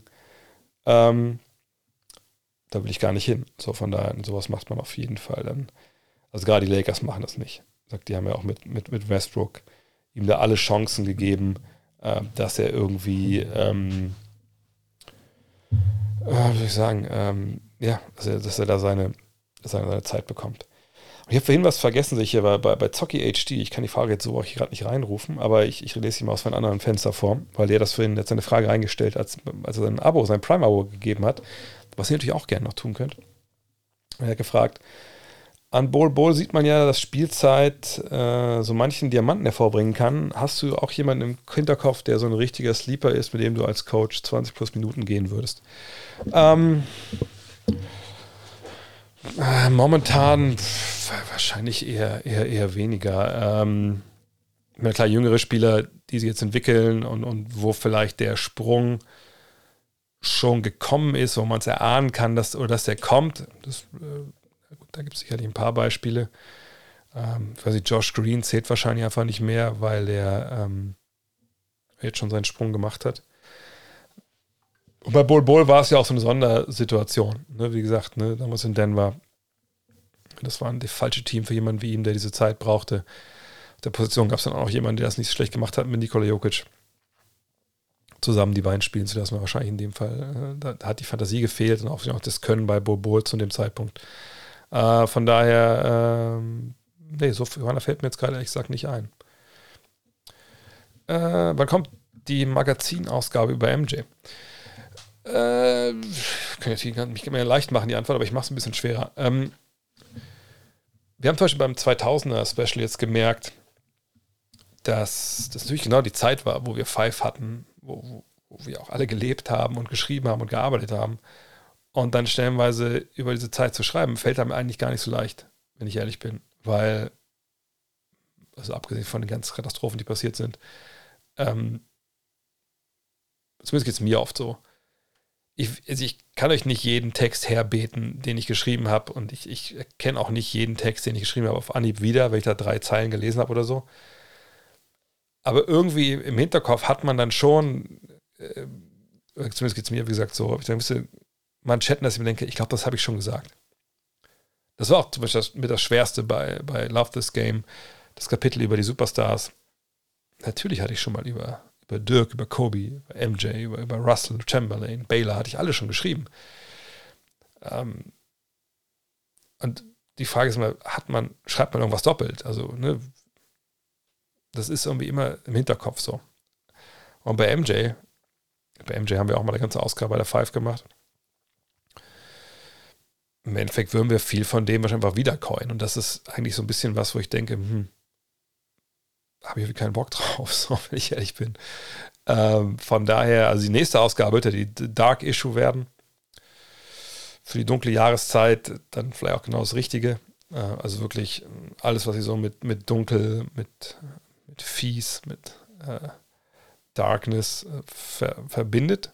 Das wird es in dieser, dieser fünften Ausgabe geben, die wir quasi auch jetzt morgen mehr oder weniger anfangen zu produzieren, die dann im März kommt.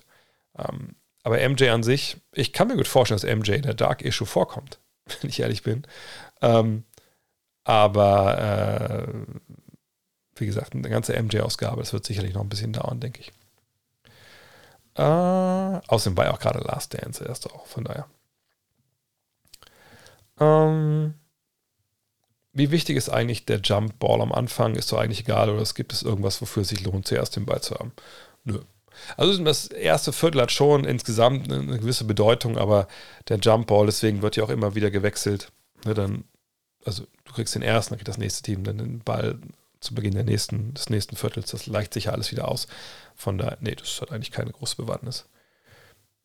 Ähm, ach, Kareem Abdul-Jabbar hält den Rekord für die meisten Jumpbälle. Okay. Aber wie gesagt, nicht so wichtig. Ähm, mir hat seine Arbeitsload nach dem Ende von Five verändert. Guckst du seitdem weniger aktuellen Basketball? Mm -mm. Das hat aber nichts zu tun. Ähm, weil ähm, die Aktualität, die natürlich bei Five drin war, ist natürlich jetzt bei, also Aktualität beim Monatsmagazin ist auch jetzt nicht unbedingt super gegeben, aber ist natürlich, da ich jetzt das Magazin machen, da ist natürlich keine Aktualität drin. Also ich muss in aktuell eigentlich nie wissen, was da los ist, nicht wegen, nicht wegen dem Magazin. Aber ich muss natürlich wegen solchen Sachen wie hier äh, oder äh, meinen Kommentaren, Tätigkeiten oder dem Podcast wissen, was, was abgeht aktuell. Von daher gucke ich, denke ich mal, genauso viel aktuellen Basketball wie vorher. Ähm, was das Schreiben und so angeht, würde ich sagen, ist es sogar ein bisschen mehr geworden, ne, weil wir ja 180 Seiten jetzt haben, statt 100 nur. Ähm, sicherlich hat man da, obwohl, er ist nicht mehr geworden. Also die Verantwortung finde ich so wie mehr geworden, weil es dein eigenes Ding ist und du willst einfach, dass das absolut Beste dabei rauskommt. Ähm, und ich schreibe insgesamt jetzt mehr für die Ausgabe, als ich sonst für wahrscheinlich für drei Ausgaben äh, von der Five gemacht hätte. Ähm, aber alles in allem ist es schon ein bisschen gechillter, wenn man nicht jeden Monat halt hasseln muss zur Abgabe. Gerade erst rein von Braunschweig gegen Alba. Oh, wer, wer, wer hat gewonnen? Wahrscheinlich Alba, aber äh, war es ein gutes Spiel. Hoffe, es geht euch gut und ihr habt einen feinen Stream. Ja, haben, haben wir. Haben wir gehabt. Heute ein bisschen, wie gesagt, ein bisschen intimer alles, aber es ist ja auch mal ganz schön. Denkst du, Tatum und Brown sind live in Boston oder zieht Brown als potenziell erste Option mal anders hin? ist ganz, ganz schwer zu, zu beantworten. Ich würde nicht unbedingt sagen, dass sie unbedingt da, dass einer unbedingt weg will, weil er eine erste Option sein will. Frage ist natürlich auch, ähm, kriegen beide ihre Maximalverträge? Kommt man zum Schluss, dass man vielleicht ähm, sich anders aufstellen will, mit Schwerpunkten auf anderen Positionen? Gibt es ein Trade-Angebot, was man nicht ablehnen kann? Das sind ja immer so Sachen. Aber ich denke schon, dass man ähm, die beiden ähm, erstmal schon da verorten sollte in Boston, ja. Die nächste Hall of Game Folge ist ja abgedreht. Ähm, wir haben Steve Nash gemacht letzte Woche. Ähm, dann war ich jetzt auf dem Wochenende in München und kam gestern Abend erst wieder, war super spät zu Hause und heute wollte ich eigentlich was davon machen. Dann musste ich aber dann, äh, meine Frau, die nicht frei hatte, weil sie das Wochenende in London war, ähm, auf so einem Kongress, äh, musste ich halt auch das Kind zum, zum Ballett fahren. Und äh, da war irgendwie dann nicht die Zeit hat, Hall of Game abzumischen, aber das soll die Woche jetzt fertig werden. Dann kriegen alle 10 äh, Euro Supporter auch dann den Newsletter und so. Das wird, glaube ich, echt ganz fett mit diesem Newsletter. Das, das macht echt ganz Spaß. Ganz viel Spaß, den zusammenzustellen und so. Und dann, äh, ja, gibt es ähm, Steve Nash und dann wollen wir eigentlich vor Weihnachten noch äh, Dr. J aufnehmen und den auch dann raushauen. Äh, ich glaube, dass das wird, wird, schon, wird schon geil. Und dann mal gucken, was dann die 10 Euro Supporter entscheiden, was sie dann äh, hören, hören wollen im Januar. Oh, 95,90 Alba. Mit Erfahrung gerockt. Ja, gut. Bei dem Spielplan, was sie haben, dann, musst du auch manchmal ein bisschen Erfahrung rocken. So, jetzt würde ich sagen, ja, verlose ich doch mal das feine Stückchen. Also, also ist riesig, glaube ich. 1,20 Meter mal 60 kann das sein? Ich glaube, ja, 1,20 Meter mal 60 ist diese, wie gesagt, ne, ähm, hier, ähm, ihr kennt das. Ich blende es nochmal ein. Äh, mega Mauspad, mega Schreibtischunterlage. Und jetzt, wo ich sage, denke ich mir so, Alter, eigentlich kann ich es gar nicht weggeben, weggeben. Aber ja, das haue ich raus. an den ersten, der mir hier im Chat, und den ersten, den ich sehe, die richtige Antwort auf eine, eine Frage raushaut. Ähm, boah, wo, wo, wo, wo, kann ich mir die Frage da raussuchen? Ähm, ich überlege mal, ich überlege mal. Äh, was haben wir denn? Was, was gibt es denn Tolles? Äh, äh, äh, ich kann nicht, na, ich will, ich will ihm auch keine Fragen über mich oder so stellen, das ist ja auch blöd. Das soll schon eine Basketball-Frage sein. Ähm, ach genau, einfach, einfach mal zum, zum aktuellen Zeitgeschehen. Und ich, ich möchte Sie den, den äh, ist egal, ist egal. Obwohl, Vor- oder Nachname ist eigentlich egal. Könnt beides machen. Je nachdem, was für euch schneller geht. Äh, welcher äh, Spieler aus der NBA, ne, beides ist ja falsch, hat oder wird als nächster, oder hat jetzt gerade, so aktuelle Meldung, äh, wird einen äh, Nike Signature Schuh bekommen. Das dauert immer eine Weile, bis das bei euch ankommt, natürlich. Ja, Mar Maritza oder Marisa, du kannst äh, mir äh, eine, eine Flüsternachricht hier schicken und dann, äh, ja, bekommst du dieses formschöne Ding. Kann man alles machen. Kannst du an die Wand hängen, ne, wenn Tapete ein bisschen, ein bisschen durch ist. Ne? Ähm, also Maritza, der hat es geschafft, der hat gewonnen. Ähm, aber keine Bange, es wird noch einiges geben. Jetzt, also ich will auch vielleicht ein paar öfter mal in Stream anwerfen, auch mit 2K und so. Also hier jetzt natürlich auch nochmal demnächst, wenn wir nochmal dieses ganze ne, Getting äh, Manscape, die haben einiges geschickt zur Verlosung, das wird, wird rausgehauen. Ich habe natürlich hier auch noch das, ähm, ich werde so einen kleinen Adventskalender auch machen, glaube ich, dann hier sowas, ne, der, das Goat-Quartett werde ich raushauen und so. Ähm, das wird es alles demnächst geben. Ähm, in diesem Sinne, ich denke, das war es dann für heute. Heute mal ein bisschen weniger, aber ist ja auch, muss, muss ja auch ein bisschen weniger geben. Man kann ja nicht immer, nicht immer die extra Meile geben von einem Tag, wo, wo äh, auch nur so wenige dabei waren. Aber ihr habt ja alle eure Fragen, glaube ich, beantwortet bekommen. Riser macht, einfach nur Ja zu meiner Frage. Ja, aber da, ist er mit zur richtigen Zeit am richtigen Ort gewesen mit den beiden Buchstaben. Das ist auch eine Qualität. Leute, morgen gibt es äh, klar, den nächsten Podcast habe ich heute nicht geschafft, wie gesagt, wegen Ballett und Co. Ähm, also morgen Rapid Reaction. Und dann, äh, ja, morgen Abend möchte ich eigentlich auch, wahrscheinlich am früheren Abend, dann eine Stunde oder zwei, vielleicht mal nachmittags mal gucken, jetzt wenn ich mit der Arbeit durchkomme, äh, 2K wieder zocken mit den Sonics. Ähm, ja, und dann geht das so die Woche weiter. Empfehlt mich weiter, abonniert die ganze Nummer noch, wenn ihr gerne wollt, folgt hier. Wir sind bei, gerade, 6.921 Follower. Also 7.000 würde ich mir zu Weihnachten schon noch wünschen. 119 Abonnenten hatten wir auch schon mal mehr. Aber gut, ne, vielleicht muss ich auch ein bisschen mehr Werbung machen. In diesem Sinne, vielen Dank. Bis zur nächsten Woche. Bis morgen, je nachdem. Abonniert hier, seht, guckt, dass ihr eine Benachrichtigung kommt, wenn ich online gehe. Dann finden wir uns hier schon. Also, haut rein. Ciao.